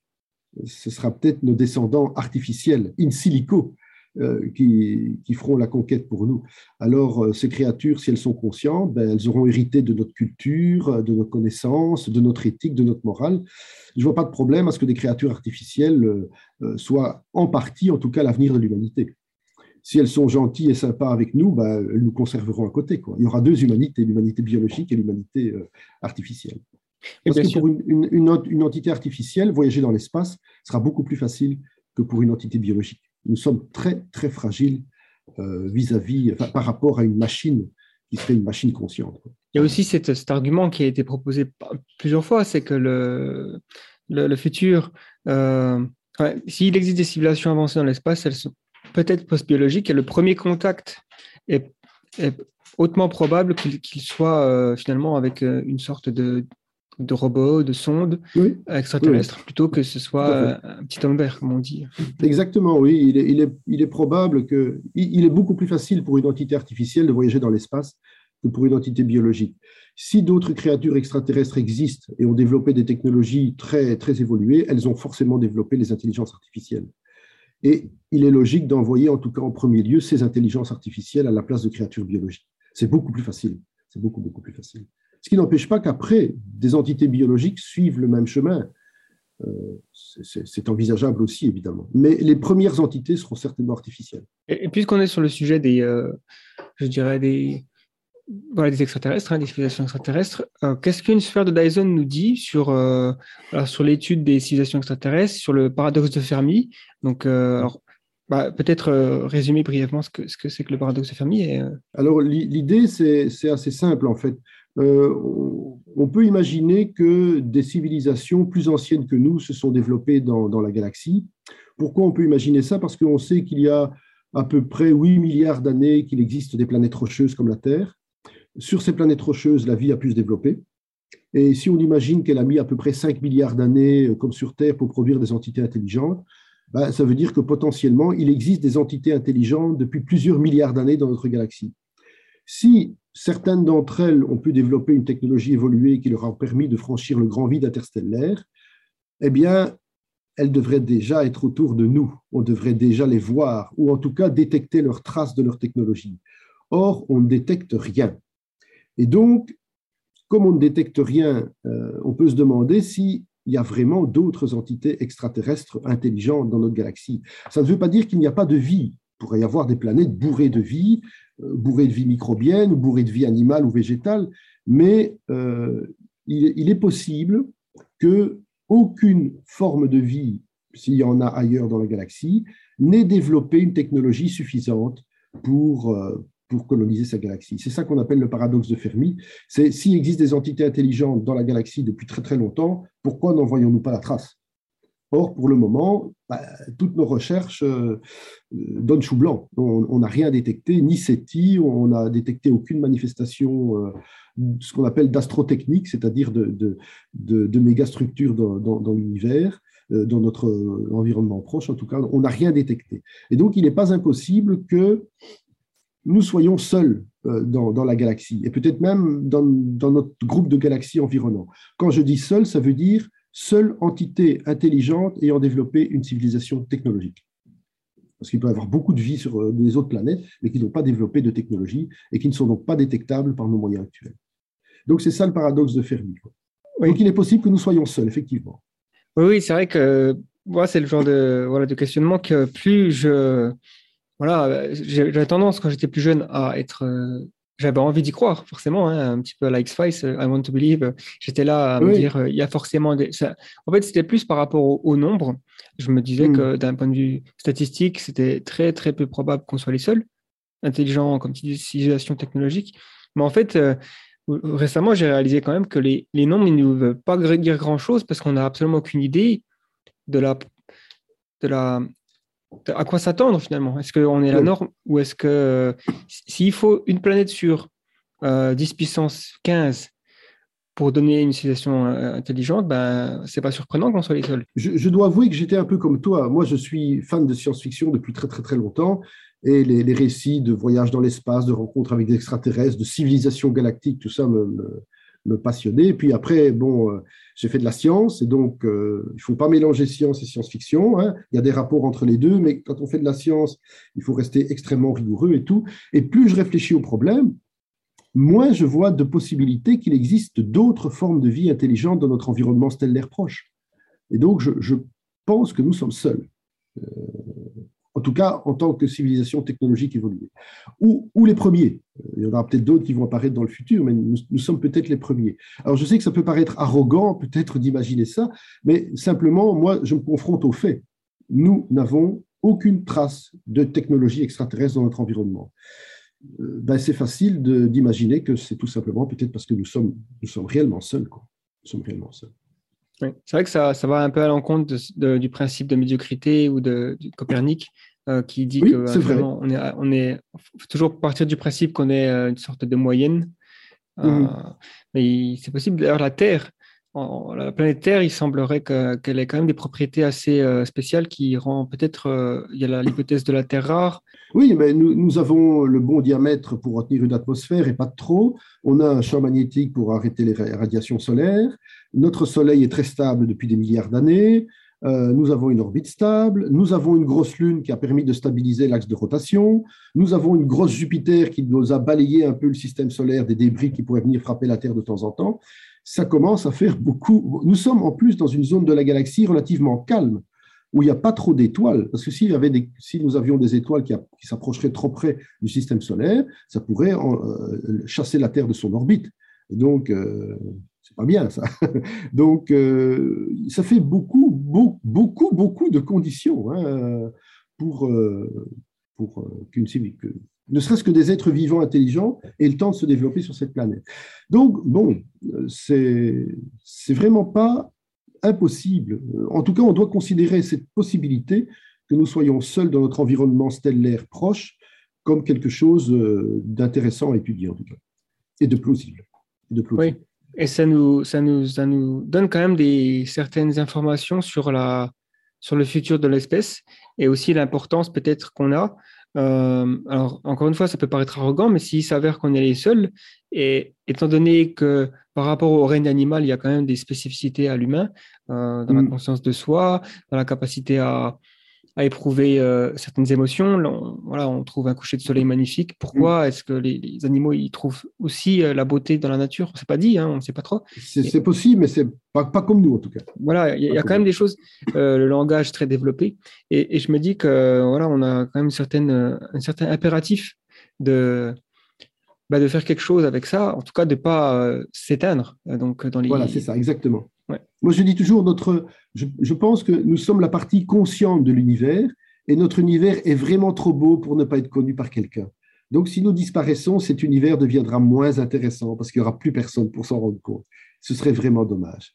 Alors, il, faut, il y a peut-être une chose aussi que, que, les, que les gens ne, ne réalise pas vraiment, c'est qu'on dit souvent l'humain c'est une catastrophe, euh, il, détruit la terre, etc., etc. Alors c'est vrai que pour le moment c'est pas très glorieux ce qu'on fait avec notre écosystème, mais euh, et, nous sommes effectivement en mesure euh, d'éradiquer toute forme de vie sur terre, hein, ne serait-ce qu'avec nos armes nucléaires ou avec notre pollution catastrophique.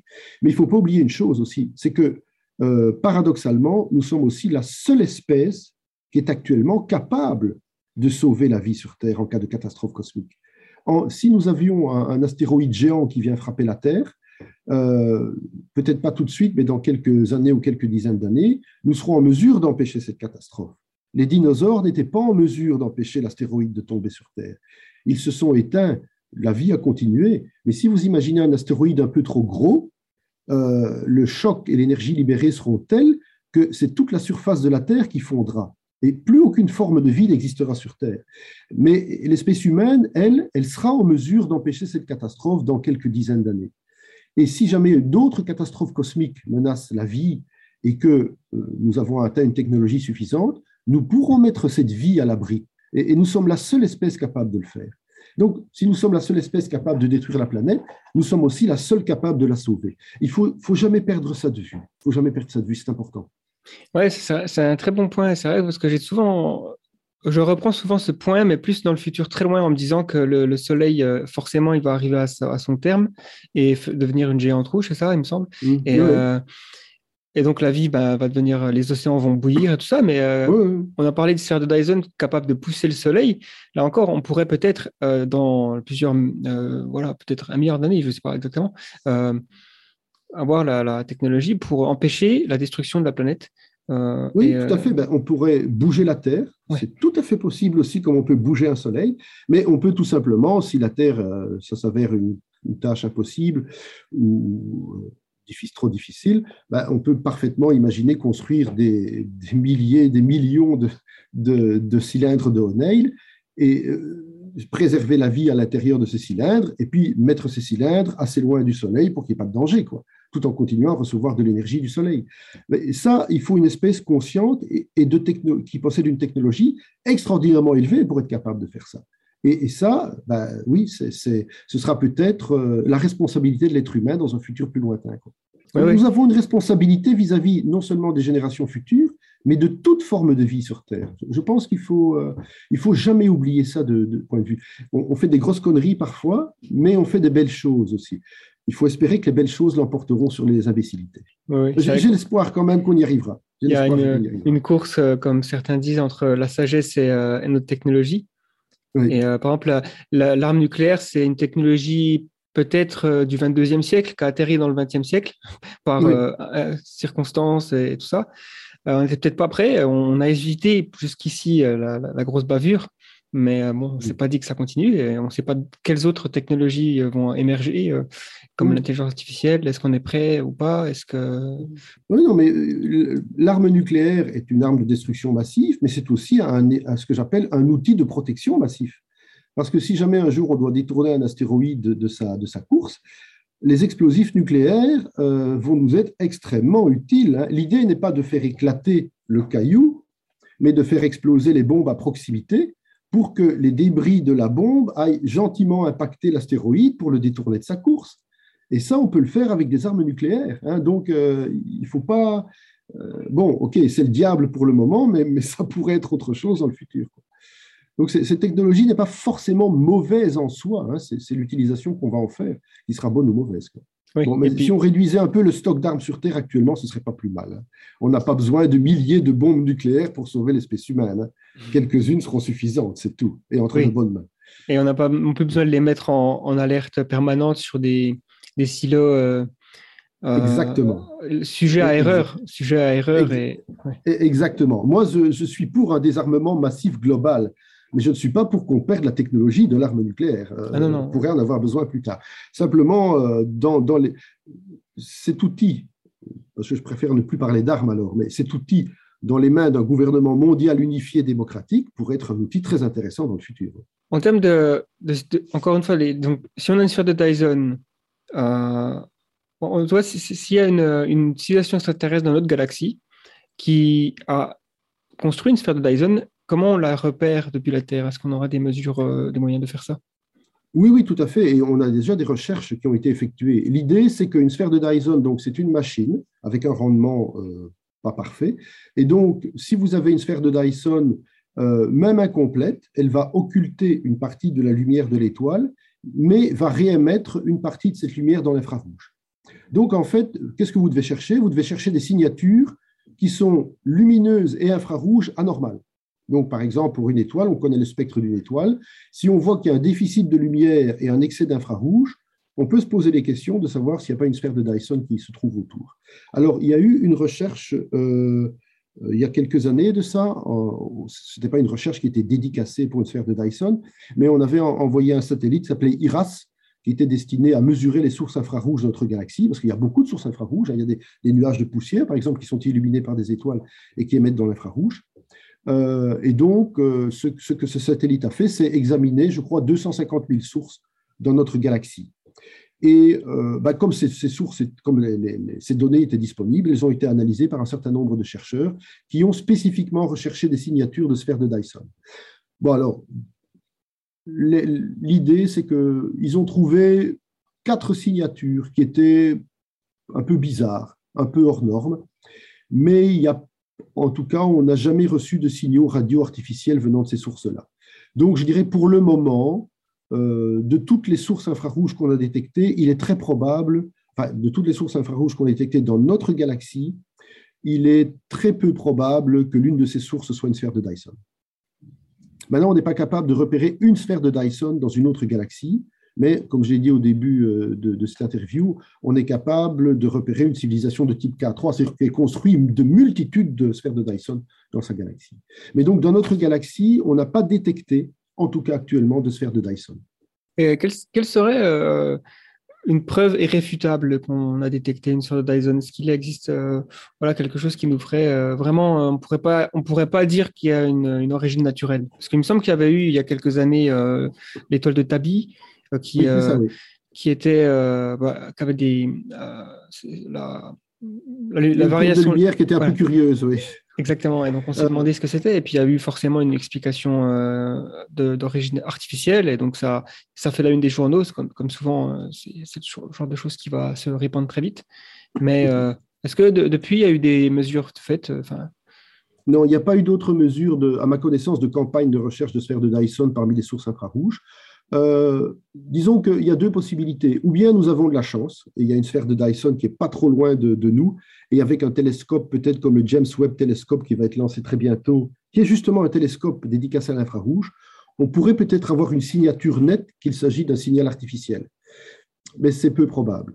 La, la preuve irréfutable, ce serait par exemple qu'on détecte une source infrarouge anormale et des signaux radio ou des signaux laser qui serait manifestement artificielle. Là, ce serait une, preuve quasiment irréfutable qu'on a affaire à une sphère de Dyson.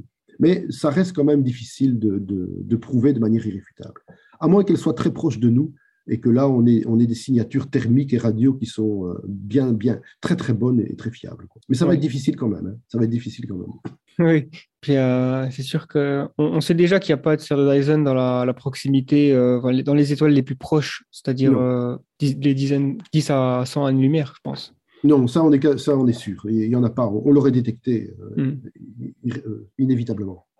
Alors, il y a un article académique de Stewart Armstrong Andersonberg que j'ai lu il n'y a pas très longtemps, et c'était donc basé sur les sphères de Dyson et, aussi cette espèce de, de d'accélération exponentielle que une fois qu'on en a fait une et on peut utiliser l'énergie qu'elle nous donne pour propulser des engins donc, autoréplicants euh, petits, très loin, et, avoir une sorte de, sphère qui se propage donc, de notre système solaire partout dans l'univers observable. Et euh, en gros, ils avaient démontré que il semblerait que enfin, coloniser, euh, ou en tout cas se répandre dans tout l'univers observable, c'est pas si compliqué. Et donc, oui, c'est possible, mais euh, c'est possible euh, à condition de disposer suffisamment d'énergie et d'être capable de fabriquer des machines autoréplicantes. Suffisamment, qui possèdent une intelligence quasi humaine ou même surhumaine et qui seront capables de voyager. D'abord, ce ne seront pas des entités biologiques, donc euh, faire des longs voyages interstellaires ne pose aucun problème pour, pour ces entités. si, ces, si ces objets sont intelligents et ont même des moyens limités, eh bien, euh, ça se pose sur un astéroïde, ça commence à fabriquer une petite extension de soi-même, ça se réplique. Puis euh, les 2 se répliquent, ça en fait 4, puis les 4 se répliquent, ça en fait 8, puis 16, 32, euh, vous avez une croissance exponentielle. Et quand elles sont suffisamment nombreuses, ben, elles, peuvent, commencer à, fabriquer des usines euh, en utilisant les matériaux du système solaire où elles ont atterri, fabriquer de, de, nouvelles entités, de, des usines, des mines, une nouvelle sphère de Dyson, des nouvelles unités de production d'énergie, et finalement des nouvelles sondes qui vont aller plus loin. Donc c'est vraiment un processus euh, d'autoréplication et, et, qui permettrait à une civilisation de se répandre très très vite. C'est malheureusement, euh, je vais dire, un argument en plus en faveur du paradoxe de Fermi qui dit qu'on est seul. Parce que si c'est aussi facile que entre guillemets, hein. il faut quand même développer un certain nombre de technologies. Euh, si c'est aussi facile que me semble le montrer cet article, et je pense qu'ils ont raison, enfin personnellement, euh, effectivement, on ne voit pas pourquoi euh, nous ne serions pas déjà entourés d'une civilisation de type K3 qui aurait déjà colonisé la totalité de, la galaxie. Et donc c'est possible, oui. Alors non seulement il montre que c'est possible de coloniser la galaxie, mais même d'autres galaxies. il y a une limite physique. Hein. Euh, même si vous vous déplacez très rapidement, vous ne pouvez pas atteindre toutes les galaxies de l'univers. Vous êtes limité à, bon, à quelques pourcents de l'univers observable, mais c'est déjà pas mal, et ça fait déjà beaucoup de, beaucoup de terrain de jeu pour la future humanité. Euh, mais en théorie, c'est possible. C'est possible. Donc, on pourrait imaginer que si une civilisation de type K3 s'est développée dans un environnement proche, elle aurait déjà pu envoyer des sondes vers notre galaxie et est en train de construire une civilisation de type K3 leur civilisation de type K3 dans notre propre galaxie. c'est vertigineux, c'est vrai que ça. Oui, c'est vertigineux, mais, mais on, ne contredit aucune loi de la physique euh, que, l'on connaît. Hein. Euh, on fait des extrapolations technologiques, mais ce n'est pas si invraisemblable que ça. Moi, je dis toujours, imaginez que vous retourniez dans le passé. Vous voyez un homme préhistorique et vous lui dites, voilà, on va construire un avion qui va vous transporter de l'autre côté de l'océan. Il va vous dire c'est pas possible, euh, c'est de la magie, il n'y a, a, pas assez de métal sur Terre pour faire ce genre de choses. il, va trouver des tas de bons arguments pour vous dire que ce ne sera pas possible. Et pourtant, on l'a fait. Donc, voilà, si on ne fait pas trop de bêtises, qu'on ne se détruit pas et qu'on continue à progresser, je ne vois pas pourquoi euh, cette étape serait inaccessible à l'être humain.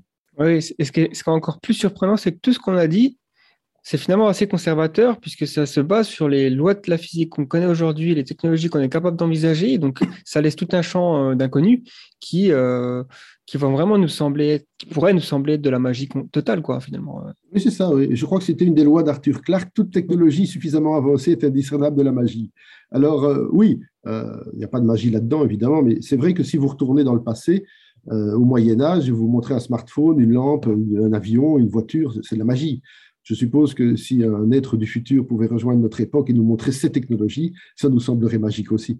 Mais donc, c'est simplement une technologie plus avancée euh, que la nôtre. Mais c'est vrai que dans tout ce qu'on a raconté ici, on est assez conservateur finalement, parce qu'on ne parle que de technologies que soit on maîtrise déjà, soit que l'on peut imaginer maîtriser dans un futur relativement proche. Oh bah c'est fascinant. le futur sera plus vertigineux qu'on l'imagine, à mon avis. Oui, et c'est aussi une question, de, enfin, en termes de timeline, c'est souvent, euh, on a, on a, y a, je ne sais plus comment ça s'appelle, euh, c'est une sorte de principe qui dit qu'on a tendance à surestimer les avancées sur le futur à, court terme et sous-estimer euh, le moyen terme. C'est-à-dire, on se dit qu'en 2050, les choses seront un peu préparées qu'aujourd'hui. Par contre, euh, on, a tendance à se dire qu'en 2025, il y aura des bouleversements pas possibles. Alors qu'en fait, c'est l'inverse. C'est euh, souvent l'inverse qui se produit, oui. oui, oui c'est souvent l'inverse. Oui, euh, évidemment, ici, on fait un peu de futurologie. En général, les futurologues se trompent toujours, donc sans doute qu'on se trompe en partie sur tout ce qu'on raconte. Mais c'est quand même du domaine, il faut bien dire, du plausible. On peut employer ce mot-là, plausible, tout à fait. Alors maintenant, donc, comme j'avais dit au début de l'émission, euh, partons sur la physique quantique. Donc là, on fait un détour euh, dans l'infiniment petit. Euh, donc, c'est ton, ta discipline première. Euh. oui. Donc, je sais qu'en physique quantique, aujourd'hui, il y a deux interprétations. Enfin, il y a plusieurs interprétations, mais oui. finalement, le, donc, je ferai un très mauvais vulgarisateur scientifique en, en, cherchant à expliquer un petit peu les, voilà, les, les, détails de ça. Donc, je vais te laisser un petit peu aussi poser les bases. Mm. Et mieux comprendre ses positions et aussi savoir euh, finalement si c'était plus euh, Copenhague ou Everett, par exemple. Alors, bon, la mécanique quantique, je dirais que la principale caractéristique de la mécanique quantique, donc c'est une mécanique qui est applicable en général aux objets infiniment petits, enfin très petits comme euh, protons, neutrons, électrons, certains, certaines grosses molécules, ça marche aussi. je crois que la principale caractéristique de la mécanique quantique, c'est qu'un état, un, système peut se trouver dans une superposition de plusieurs états. ça veut dire quoi ça?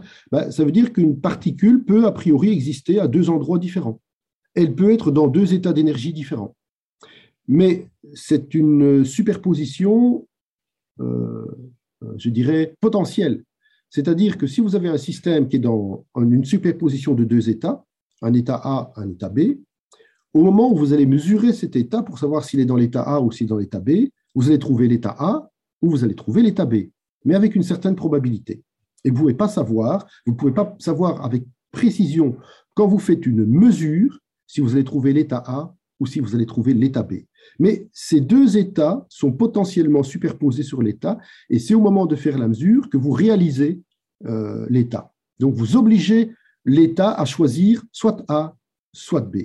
Et si vous avez un très très très grand nombre de systèmes parfaitement identiques, sur chacun de ces systèmes, quand vous allez faire une mesure, vous n'allez jamais pouvoir déterminer si vous allez trouver ou A ou B, mais quand vous allez regarder en moyenne, eh bien, vous allez pouvoir dire qu'en moyenne, vous allez trouver A, je ne sais pas moi, 25% du temps et B, 75% du temps.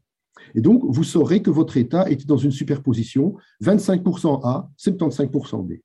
Mais vous ne pouvez juste avoir accès qu'aux valeurs moyennes. Et quand vous faites une mesure, vous avez un état ou un autre, mais vous êtes impossible de dire euh, avec certitude si vous allez trouver A ou si vous allez trouver B. Vous pouvez simplement donner une probabilité de trouver euh, cet état. Ça, c'est la grande, le grand mystère de la mécanique quantique, je, dirais. C'est ça qui, euh, qui taraude les chercheurs depuis très très longtemps. Alors, ne nous y trompons pas. Quand on dit, euh, Feynman avait dit, je peux dire avec certitude que personne ne comprend la mécanique quantique, il faut bien, il faut bien comprendre ce que ça veut dire. La mécanique quantique est mathématiquement parfaitement bien établie. Et les prédictions que l'on fait avec la mécanique quantique sont en parfait accord avec toutes les mesures que l'on peut faire. Donc, il n'y a aucun problème, on maîtrise. Mais on n'arrive pas à interpréter correctement. ou plutôt, plusieurs interprétations existent, mais aucune des interprétations physiques que l'on peut donner de cette théorie ne modifie cette théorie. Donc, les, les, prédictions sont toujours les mêmes, les expériences sont toujours les mêmes, il n'y a pas de problème. C'est simplement qu'il existe des interprétations différentes et on ne sait pas si une interprétation est plus proche de la réalité que, que l'autre. Mais, mais c'est uniquement au point de vue interprétation que les physiciens ne sont pas d'accord. Au point de vue de la théorie, au point de vue de l'expérience, il n'y a aucun problème, tout le monde est d'accord. Parce qu'en fait, effectivement, le, la description que, que, tu viens de faire sur euh, la superposition d'états quantiques, euh, c'est pas quelque chose qu'on trouve dans le monde macroscopique autour de nous. Non, c'est pour ça qu'on a besoin d'expliquer euh, comment ça se fait qu'il y a une différence nous ne sommes pas quantiques, euh, heureusement d'ailleurs, sinon on aurait des problèmes, mais euh, nous sommes faits de particules quantiques. Alors c'est ça justement, c'est le problème, c'est de savoir comment est-ce qu'on passe du comportement quantique au comportement classique, c'est-à-dire non quantique. Alors, on n'a pas encore tout compris à ce niveau-là, hein, mais il y a une théorie intéressante qui s'appelle la décohérence et qui permet de comprendre en partie ce qui se passe. En fait, l'idée, c'est qu'un système physique n'est jamais complètement isolé. En tout cas, nous, nous ne sommes pas isolés. Moi, en ce moment, je suis bombardé par des milliards de, particules de l'atmosphère, par des milliards de photons qui viennent de l'éclairage, et donc mon, corps est constamment en interaction avec le milieu extérieur. Et l'idée, c'est que quand un objet quantique est en interaction constante avec un, milieu extérieur, c'est comme s'il était tout le temps en train d'être mesuré. Et donc, bien sûr, il est a priori dans une superposition, mais les interactions avec le milieu extérieur font que le système est réduit à une des composantes dans lesquelles il est superposé. Et comme ça se produit tout le temps, on est tout le temps réduit à une composante bien déterminée. Ça, c'est la théorie de la décohérence qui semble fonctionner, euh, mais euh, ce qu'on ne comprend pas encore, et on ne sait même pas s'il y a quelque chose à comprendre à ce niveau-là, c'est, OK, vous êtes tout le temps mesuré, et votre superposition est tout le temps détruite par les interactions avec le milieu extérieur. Mais qu'est-ce qui fait que euh, une des une des, un des états de la superposition est choisi et pas un autre? Ça, on ne sait pas. Ça, on ne sait pas. Donc, euh, si vous avez un état, par exemple, qui est dans une superposition d'états A et B, il, peut être dans une superposition de deux états. L'interaction avec le milieu extérieur fait qu'il est tout le temps mesuré dans l'état A, mais on ne sait pas pourquoi, au départ, l'état A a été choisi et pas l'état B. Donc, la décohérence n'explique pas tout, mais elle permet de comprendre pourquoi un système quantique, quand il est en interaction avec de nombreux autres systèmes quantiques se comportent comme un système classique. Et donc, c'est parce que nous sommes tout le temps en interaction avec le milieu extérieur, nous sommes tout le temps mesurés, entre guillemets, par le milieu extérieur, et donc notre superposition est tout le temps réduite, en fait, à un état bien déterminé. Et donc, c'est pour ça que nous sommes classiques, finalement. Oui, c'est vrai qu'il y a souvent euh, cette idée que la mesure est faite, elle doit être faite par, un, expérimentateur, euh, enfin, comme conscient en fait, mais euh, c'est pas forcément ça. Ça, non, mm. ça c'est plus le cas. C'est une, c'est une idée qui avait été popularisée par un certain physicien très connu d'ailleurs, il s'appelait Wigner, mais on a abandonné cette idée. En fait, la, la mesure peut être réalisée par n'importe quoi. Du moment qu'il y a une interaction et que cette interaction est capable de vous réduire votre état à, une des superpositions données, c'est une mesure. Donc, en fait, une mesure, c'est une interaction avec le milieu extérieur, tout simplement. Euh, mhm. Évidemment, vous pouvez, en tant qu'être conscient, disposer d'un appareil de mesure et interagir sur un système quantique pour savoir quelle est son énergie et quelle est sa position. Mais le fait qu'il y ait un cerveau humain derrière qui s'en rende compte, ça n'a pas d'importance. C'est l'appareillage qui est important. D'accord. Et le, alors, il y a l'interprétation d'Everett. Euh, est-ce que c'est quelque chose qui aujourd'hui. Euh, enfin, déjà, euh, qu'est-ce que c'est? Et puis, donc, c'est souvent lié à la théorie des mondes multiples. Oui. Et, c'est souvent le. Enfin, c'est ce qui donne le plus de vertige, finalement, parce qu'on se dit. c'est pas possible. Quoi. Je dirais, il y, a trois grandes interprétations de la mécanique quantique. Il y a l'interprétation de Copenhague. L'interprétation de Copenhague, ça vous dit, écoutez, la nature est comme ça, on est dans des états superposés, et puis euh, il y a un, hasard fondamental qui fait que lorsque vous faites une mesure, eh bien, une, un des états est choisi au hasard, et ce hasard est fondamental. C'est une des lois de la nature, on ne peut pas y échapper, il n'y a, rien à faire, c'est comme ça que ça se passe. Ça, c'est l'interprétation, je dirais, standard de Copenhague, qui est très populaire chez les physiciens. Deuxième interprétation, c'est l'interprétation bohmienne. Alors, ça, c'est un petit peu moins connu, mais l'idée, c'est en fait que quand une particule, euh, euh, une particule n'existe pas dans un état superposé, mais quand elle, elle se déplace dans l'environnement, elle est soumise à un potentiel particulier qu'on appelle le potentiel quantique et qui est régi par une équation de Schrödinger, qui fait qu'elle a un comportement tout à fait classique. Et simplement, vous ne pouvez pas prédire le résultat de la mesure parce que vous ignorez les conditions initiales dans lesquelles vous trouvez, se, trouvait votre système. Il n'est pas possible de mesurer au départ dans quel, état se trouve votre système. Si c'était possible, vous pourriez prédire exactement ce qui va se passer et quel état vous devez mesurer. Mais comme vous ne pouvez pas connaître les conditions initiales, eh vous ne pouvez pas faire une prédiction fiable. Mais donc là, il n'y a pas de superposition. Mhm. Et enfin, la théorie multiple d'Everett, c'est que euh, quand vous faites une mesure, en fait, eh bien, euh, vous ne réduisez pas l'état au moment, imaginez que vous avez un état qui est un, système qui est dans deux états possibles, A et B, une mesure se produit, eh bien, vous réalisez l'état A dans un univers et vous réalisez l'état B dans un autre univers. Mais ces deux univers étant complètement disjoints. Ça veut dire qu'en ce moment même, comme le monde entier subit de multiples interactions venant de, de, toutes parts, eh bien, euh, l'univers entier, chaque instant, se scinde en de multiples copies dans lesquelles se réalise chaque fois une des superpositions possibles. Et donc, euh, c'est comme ça depuis le Big Bang. Hein. Euh, alors, dans ce cas-là, l'univers se démultiplie continuellement, continuellement. Et donc, il existe une infinité non dénombrable d'univers dans lesquels toutes les réalisations euh, se sont produites. Et donc, là, nous sommes en train de parler, mais des doubles de nous-mêmes sont en train de se créer dans, dans, des univers parallèles qui nous sont complètement inaccessibles. Alors, OK, ça peut sembler délirant, mais ça ne contredit pas les lois de la mécanique quantique que l'on connaît. Alors, euh, ça ne prédit pas plus que l'interprétation bohmienne ou l'interprétation de Copenhague. On ne peut pas faire la différence. Ce sont juste des interprétations d'une même théorie euh, qui a les mêmes formules mathématiques et qui a les mêmes résultats expérimentaux. Mais on ne sait pas. Alors, je dois dire que pour le moment, cette euh, interprétation en monde multiple, elle gagne du terrain en popularité chez les physiciens. Elle n'est pas prédominante, mais, mais, elle gagne en popularité. Oui, c'est vrai que... je ne sais pas laquelle de ces trois est, la plus proche de la réalité. Hmm. Et s'il n'y en a pas une autre qui, n'est pas encore venue et, qui va nous révéler quelque chose dans le futur. Parce que j'ai lu un livre de Sean Carroll, donc un physicien américain qui a écrit un livre, Something Deeply Hidden, je crois. Et donc, hmm. euh, il explique, euh, bah, lui, c'est un, un évrétien, comme ils disent. Et, euh, il me semble que son argument, c'est que finalement, l'interprétation d'Everett, c'est celle qui demande le moins de, c'est celle qui, qui, dérive le plus directement des, de la physique quantique d'une certaine façon, parce qu'il n'y a, pas, voilà, il y a pas de... réduction de la.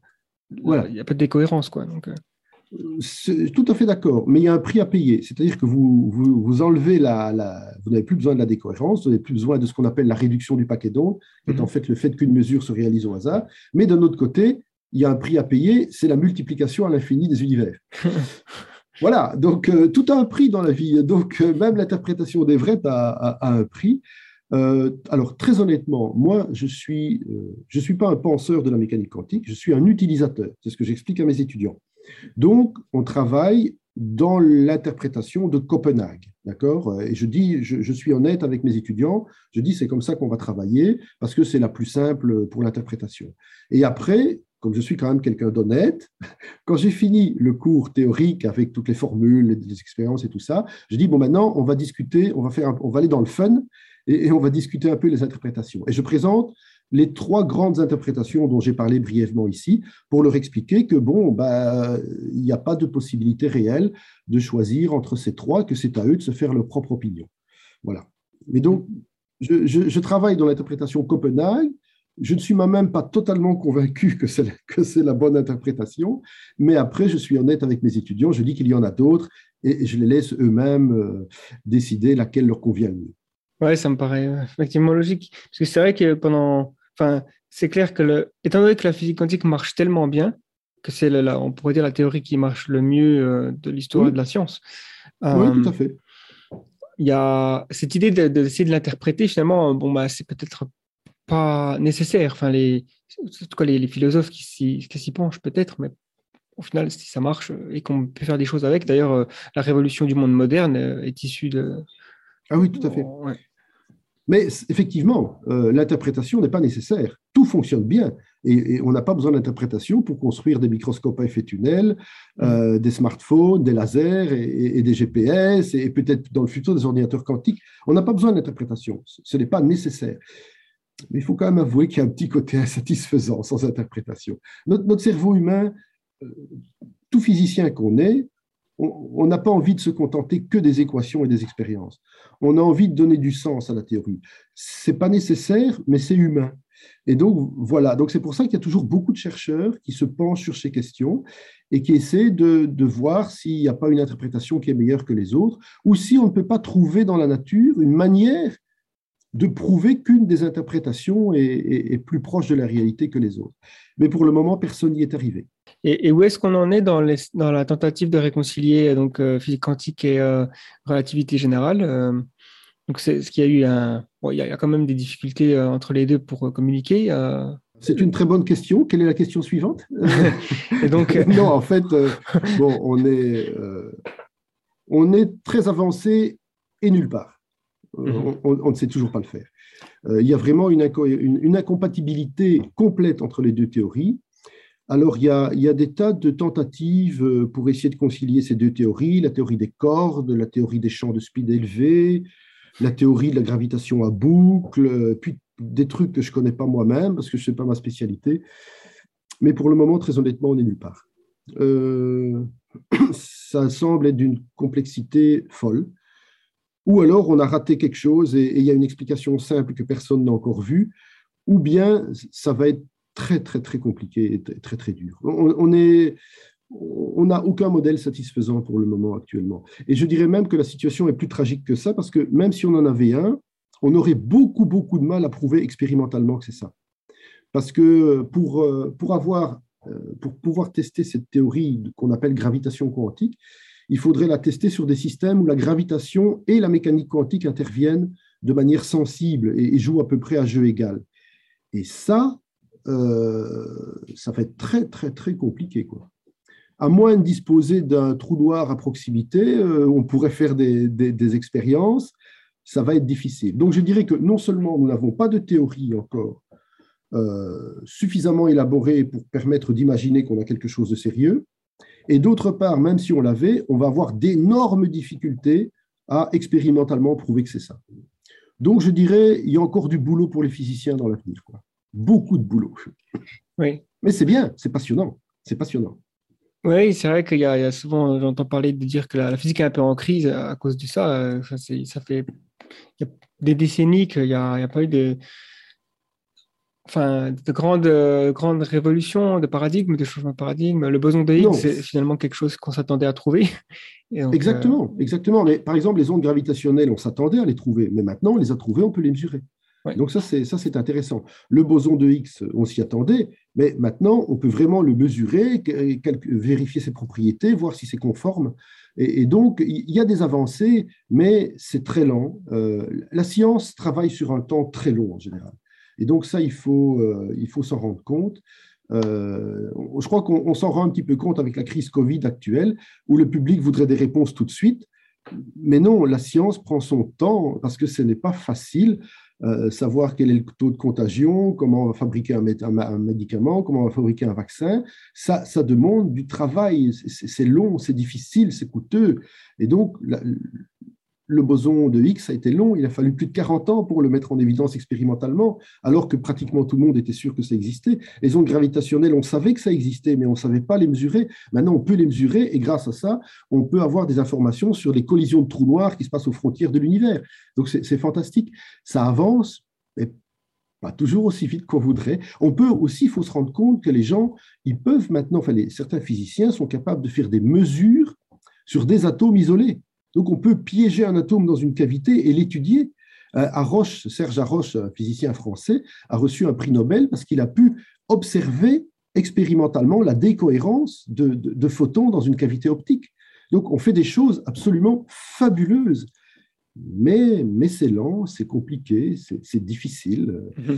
et, et, on n'aura pas les réponses tout de suite à toute une série de problèmes, ça c'est clair.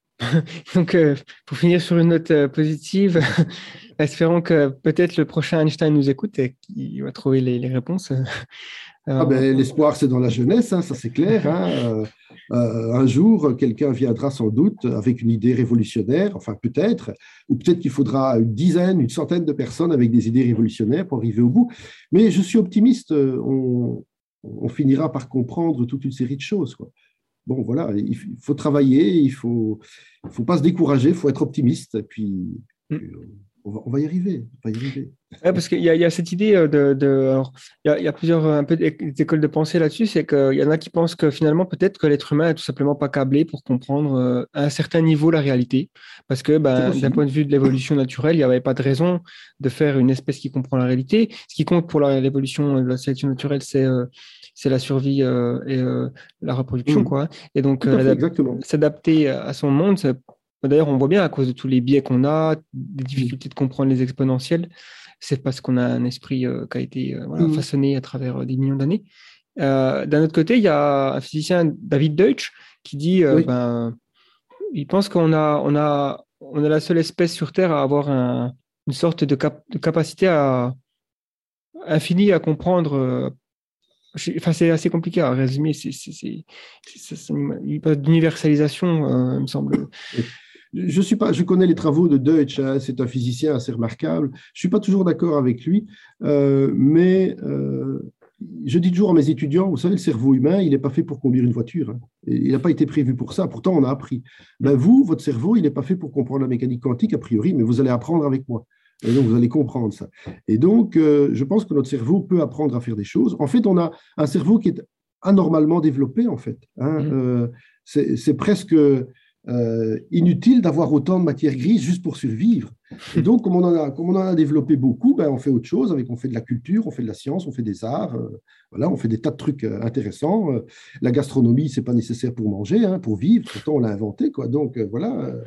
Donc, euh, le romantisme, c'est pas nécessaire à la reproduction de l'espèce. Hein. Pourtant, on l'a inventé aussi, et, personne ne s'en plaint d'ailleurs. Donc, euh, voilà. Donc, on a un gros cerveau qui est capable d'apprendre. Alors, je ne suis pas convaincu, comme tu le disais tout à l'heure, peut-être que notre cerveau a une capacité infinie à comprendre. Ça, euh, on a un volume limité dans notre boîte crânienne. on a un temps de vie limité pour chacun d'entre nous. Donc, on a sans doute euh, des, limites naturelles. Je ne pense pas que pour le moment, nous ayons atteint ces limites naturelles. Je pense qu'il y a encore moyen de comprendre des tas de choses. Et je dirais que même quand nous les atteindrons, ben, on a une solution, c'est de construire des intelligences artificielles mhm. qui seront beaucoup plus performantes que nous et qui nous aideront à résoudre des problèmes que notre cerveau limité ne pourra peut-être pas résoudre. Voilà, parce que même si notre cerveau est limité pour comprendre un certain nombre de choses, il n'est pas limité, a priori, pour construire un cerveau plus performant qui pourra comprendre plus de choses. Bien sûr, et, en attendant euh, cette étape où on aura des, des intelligences artificielles pures, il y aura aussi la possibilité d'augmenter notre propre intelligence grâce. Alors, il y a la, la, pharmacologie qui peut peut-être donner des, des, solutions, mais aussi euh, des, des, interventions non invasives ou invasives. Donc, euh, on parle d'implants, et euh, peut-être que voilà, c'est une sorte de fusion entre les deux qui pourrait se, se, produire. Peut-être qu'on pourra faire des liaisons. La pharmacologie, j'y crois pas trop, mais des, liaisons cerveau-ordinateur, c'est pas impossible dans le futur. Mhm. Donc attention aux bugs et aux pirates. Alors dans ce cas-là, je voudrais pas me faire hacker ma boîte crânienne quand même. Ah oui, ça, enfin bon, on, peut imaginer euh, des prolongements du cerveau humain par des ordinateurs, mais je pense que de toute façon, euh, les intelligences artificielles, quand elles seront vraiment au point, nous battront à plat de couture de ce point de vue-là. Oui, elles, le font déjà euh, dans certains domaines et généralement. Dans certains domaines, elles le font déjà très bien d'ailleurs. Et c'est, c'est, enfin, c'est vrai jusqu'à la fin des temps. C'est-à-dire à partir du moment où une IA nous bat aux échecs, ça restera vrai jusqu'à la fin des temps. Ah oui, ça, oui. Il faut se rendre compte que nos descendants euh, artificiels seront plus forts que nous. Mais ce n'est pas un problème. On pourquoi ne pas vivre en bonne entente avec ces, créatures que nous aurons nous-mêmes créées et qui pourront peut-être nous aider à résoudre des problèmes euh, insurmontables pour nous et nous aider à survivre ou à vivre mieux, tout simplement. Oui, de toute façon, c'est clair que c'est pour moi un espoir euh, parce que tellement de problèmes sont liés à un manque d'intelligence. Avoir plus d'intelligence à disposition, c'est une des ressources peut-être dans l'univers qui est euh, extrêmement valable. Donc euh, peut-être que ça voilà, euh, résoudre le réchauffement climatique. Bon, ça demande une volonté politique qu'on a du mal à avoir. Voilà. Les technologies, on les a. On les a, les technologies. Pratiquement toutes, toutes celles qui sont nécessaires sont déjà plus ou moins disponibles. C'est clair. Ok, bon, bah, je pense qu'on a fait le tour euh, de toutes les questions, en tout cas sur euh, faire de Dyson astrophysique. On a même fait un détour par la physique quantique. Et donc, euh, bah, merci beaucoup en tout cas. je ne sais pas si, y a, si les gens veulent en savoir plus sur tes travaux, si tu as une présence en, ligne. s'il y a des les gens qui veulent vraiment aller loin, ils peuvent lire tes articles, j'imagine. Oui, mais ça, c'est des articles vraiment pour physiciens. Donc, j'ai pas fait de, j'ai pas vraiment, j'ai pas écrit d'où, enfin, J'écris quelques petites choses de vulgarisation. Peut-être que le plus simple, c'est que je t'envoie des liens et euh, quelques, quelques références de bouquins, pas de moi, mais d'autres auteurs qui ont fait des choses intéressantes à ce niveau-là. Très bien. Et dans ce cas-là, tu pourras, tu, pourras les mettre en ligne si ça, ça t'intéresse. Ok. En tout cas, c'était un plaisir d'avoir cet entretien avec toi et j'espère que bah, certains de, de, tes auditeurs euh, pourront tirer euh, quelques enseignements de tout ce qu'on a dit. Et, et que ça leur aura fait plaisir, tout simplement. Si vous avez écouté ce podcast jusqu'au bout, je pense que vous êtes tout à fait capable de passer un doctorat en physique quantique. En attendant, je vous invite à écouter nos précédents podcasts, dont certains sur des thématiques similaires comme les vaisseaux multigénérationnels, les voyages interstellaires et le cosmisme. On se retrouve très vite pour un prochain podcast. C'était Gaëtan de The Flares. À bientôt.